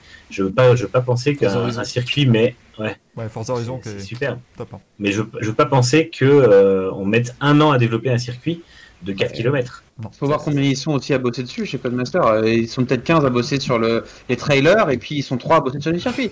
Donc euh, C'est bon, possible. après aussi. euh, C'est effectivement possible. Niveau jeux vidéo aussi, on a, si vous voulez acheter FIFA 21, eh ben, sachez que vous pouvez jouer avec Lewis Hamilton et Daniel Ricciardo. Jamais ça. Ne faites jamais ça. Gardez votre argent pour autre chose. C'est quand même merveilleux. Euh, et puis On aussi, peut jouer avec Ricardo Voilà, on peut jouer avec Ricardo et Hamilton, quand même, c'est pas, c'est pas mal. Et puis aussi, euh, là, dans les autres nouvelles vraiment plus euh, réelles, bien sûr, on a appris que le team principal de Williams, Simon Roberts, euh, était positif au euh, Covid. Williams qui devient tranquillement le deuxième cluster de la F1. Après, après Racing Point, là, ça commence à bien, se, à bien se mettre aussi. En tout cas, voilà pour les petites news. Le, rapidement, évidemment, cette semaine dans l'histoire, là, je vais vous le faire sans prendre ma respiration, ça va être épique. Vous allez voir, ça va être merveilleux. Le Mayol. le 6 novembre 94, Desmeniers remporte le Grand Prix du Japon dans des conditions absolument dantesques. C'est de là dont vient l'image. Il remporte le Grand Prix du Japon en deux manches. Comment se passe un Grand Prix en deux manches? Demandez à vos parents, ils vous expliqueront. Il n'y a pas de souci. Le 7 novembre euh, 1993, le Grand Prix Australie, la dernière victoire d'Ayrton Senna en Formule 1 devant la Prost. Dernier podium commun entre les deux. Ils se réconcilient, c'était quand même vachement beau. Euh, bien entendu. Je ne sais pas pourquoi ils sont réconciliés ce jour-là, mais enfin bon, c'est qui a été évidemment grand seigneur, bien sûr, on ne peut pas dire euh, que c'était Prost. Euh, le 7 novembre 2010, Red Bull champion au Brésil. hein, oui, parce que oui, on est toujours euh, dans les moments où on a des champions du monde. C'est bientôt fini, rassurez-vous. Le 8 novembre 92, Grand Prix d'Australie où Ayrton Senna a accroché Nigel Mansell dans cette dernière manche de la saison. Je ne sais même plus qui a gagné. Je vous l'avoue bien humblement. Le Grand Prix d'Australie 92, ça pourrait faire question de quiz. Australie 92, c'était Gerhard Berger. Bah oui, effectivement, ces deux sont accrochés. Il restait Gerhard Berger sur la McLaren. Honda à l'époque. Euh, le 9 novembre 2014, Grand Prix du Brésil, remporté par Quel- Je n'ai 2014. 14 Brésil, euh, 14 Brésil, c'est de... oh, pas Vettel, c'est si. Non, c'était Hamilton. C'est alors moi je Rosberg. voilà alors je sais plus euh, en fait j'avoue que je me permettais ça me permettait de chercher Euh, j'aurais dit instinctivement Rosberg c'était Hamilton, c'était 2014, Rosberg qui c'était. Rosberg c'était Rosberg qui avait Ah, remporté euh, le Grand Prix cette année là le 10 novembre euh, on a la J'ai naissance gagné le quiz? Euh, bravo à Greg, bravo à Greg qui gagne enfin un quiz. Le 10 novembre 1900, le 10, no- le 10 novembre 1934, on a la naissance de Lucien Bianchi. 10 novembre 65, la naissance d'Eddie Irvine, euh, bien entendu, Et le- euh, vice-champion du monde. Et le 10 novembre 89, la naissance de Brendan Hartley. Le 11 novembre 2018, Mercedes devient champion du monde. Mercedes, comme quoi, euh, et attention, le 11 novembre 2018, victoire de Mercedes, donc champion du monde au Brésil. Une victoire allemande le, le 11 novembre, ça fait plaisir. Le 12 novembre 95, roulis total, mais c'est pas grave. 12 novembre 95, c'était le dernier Grand Prix de la saison en Australie et le dernier Grand Prix Australie à Adélaïde. Et autant vous dire que c'était épique parce que Démonie a gagné avec deux tours d'avance. Il y avait Et tout de toute Coulthard façon. s'est craché dans les stands. Voilà, Coulthard s'est craché dans le mur des stands. Enfin, c'était absolument formidable. Mieux avant, t'as dit. Michael Schumacher s'est accroché avec Jean Lézy. Enfin bref, c'était assez, euh, assez formidable. Et le 12 novembre 2017, c'était le Grand Prix du Brésil euh, en 2017 qui avait été remporté, lui, par Sébastien Vettel euh, devant Valtteri Bottas et Kimi Raikkonen qui faisait encore des podiums. Le quiz, messieurs. Donc du coup, je vais pas vous interroger sur le Grand Prix euh, de Turquie 2011 parce que bah voilà, on en a un peu trop parlé. Par contre, le Grand Prix de Turquie 2010 où ça s'accroche, là j'ai bien envie de vous entendre. Comme d'habitude, vous me citez les pilotes qui ont participé à ce Grand Prix. Moi, je vais choper un pic et je vais demander le premier pilote à Manu. Eh bien, Sébastien Vettel. Eh oui, il a abandonné Sébastien Il y a Vettel. C'est dommage quand même. Et je ne peux pas, je ne peux pas. Il a abandonné Vettel, incroyable. Euh, Greg Euh, Weber. Bah oui, mais oui. du coup, il a pas abandonné Weber lui sur l'accident, mais il que troisième. Euh, Damien, Hamilton. qui gagne le Grand Prix, effectivement. Manu, Euh, Rosberg. cinquième, cinquième avec les Mercedes. J'en ai, mon dieu. Euh, Greg, je- accident de bic. Alonso? Bien sûr, bah oui, Fernando, huitième sur la Ferrari. Euh, huitième. Ça joue le titre. Euh, mon dieu. Euh, Manu. Schumacher. eh oui, quatrième, Michael Schumacher. J'aurais pu te demander lequel, mais quatrième, Michael Schumacher. Euh, Greg. Ah, non, moi Euh. Damien, pardon, Damien, excuse-moi. Oh là là, oh là là. Damien, vas-y, t'as dit Johnson Button. Eh oui, Jenson Button, deuxième de ce Grand Prix. Manu. C'est pas Greg du coup? Ah, regarde, oui, si. Euh, bah, non mais Greg, tu l'as. Je suis perdu, moi. Greg, et après, je reviens à Manu. Après, je refais le tour normal. Des ma- des- Greg, Si vous me sautez, je, je risque de ne pas perdre. J'ai l'impression d'en dire un sur deux. je fais n'importe. Je suis perdu dans mon truc. Euh, on revient à Greg, après, on refera le tour normal. Désolé, Damien, tu perds un tour, mais c'est un bordel, pas possible. Greg, Euh, Felipe Masmo. qui termine devant Alonso, septième Massa, rendez-vous compte. Euh, donc, Manu. Kubica. Oui, sixième avec la Renault. Oh. Greg, ça je reprends mes rythmes, je suis désolé. C'est Remois. Oui, c'est Ro, toi, tu te. Euh, Bah, Barrichello. Oui, oui, Barrichello, qui finit 14e. Ru- Rubens Barrichello. Damien. Le neuvième pilote de meilleur de tous les temps. Kovalainen. Ça c'est quand même incroyable. Et qui connaît avec la Lotus, effectivement. Euh, Manu. Euh, Petrov. Oui. J'ai failli faire Vladimir, mais c'était Vitaly Petrov, 15e avec la Renault.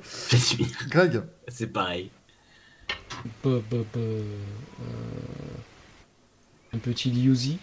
Oui. Ah, Sherfred.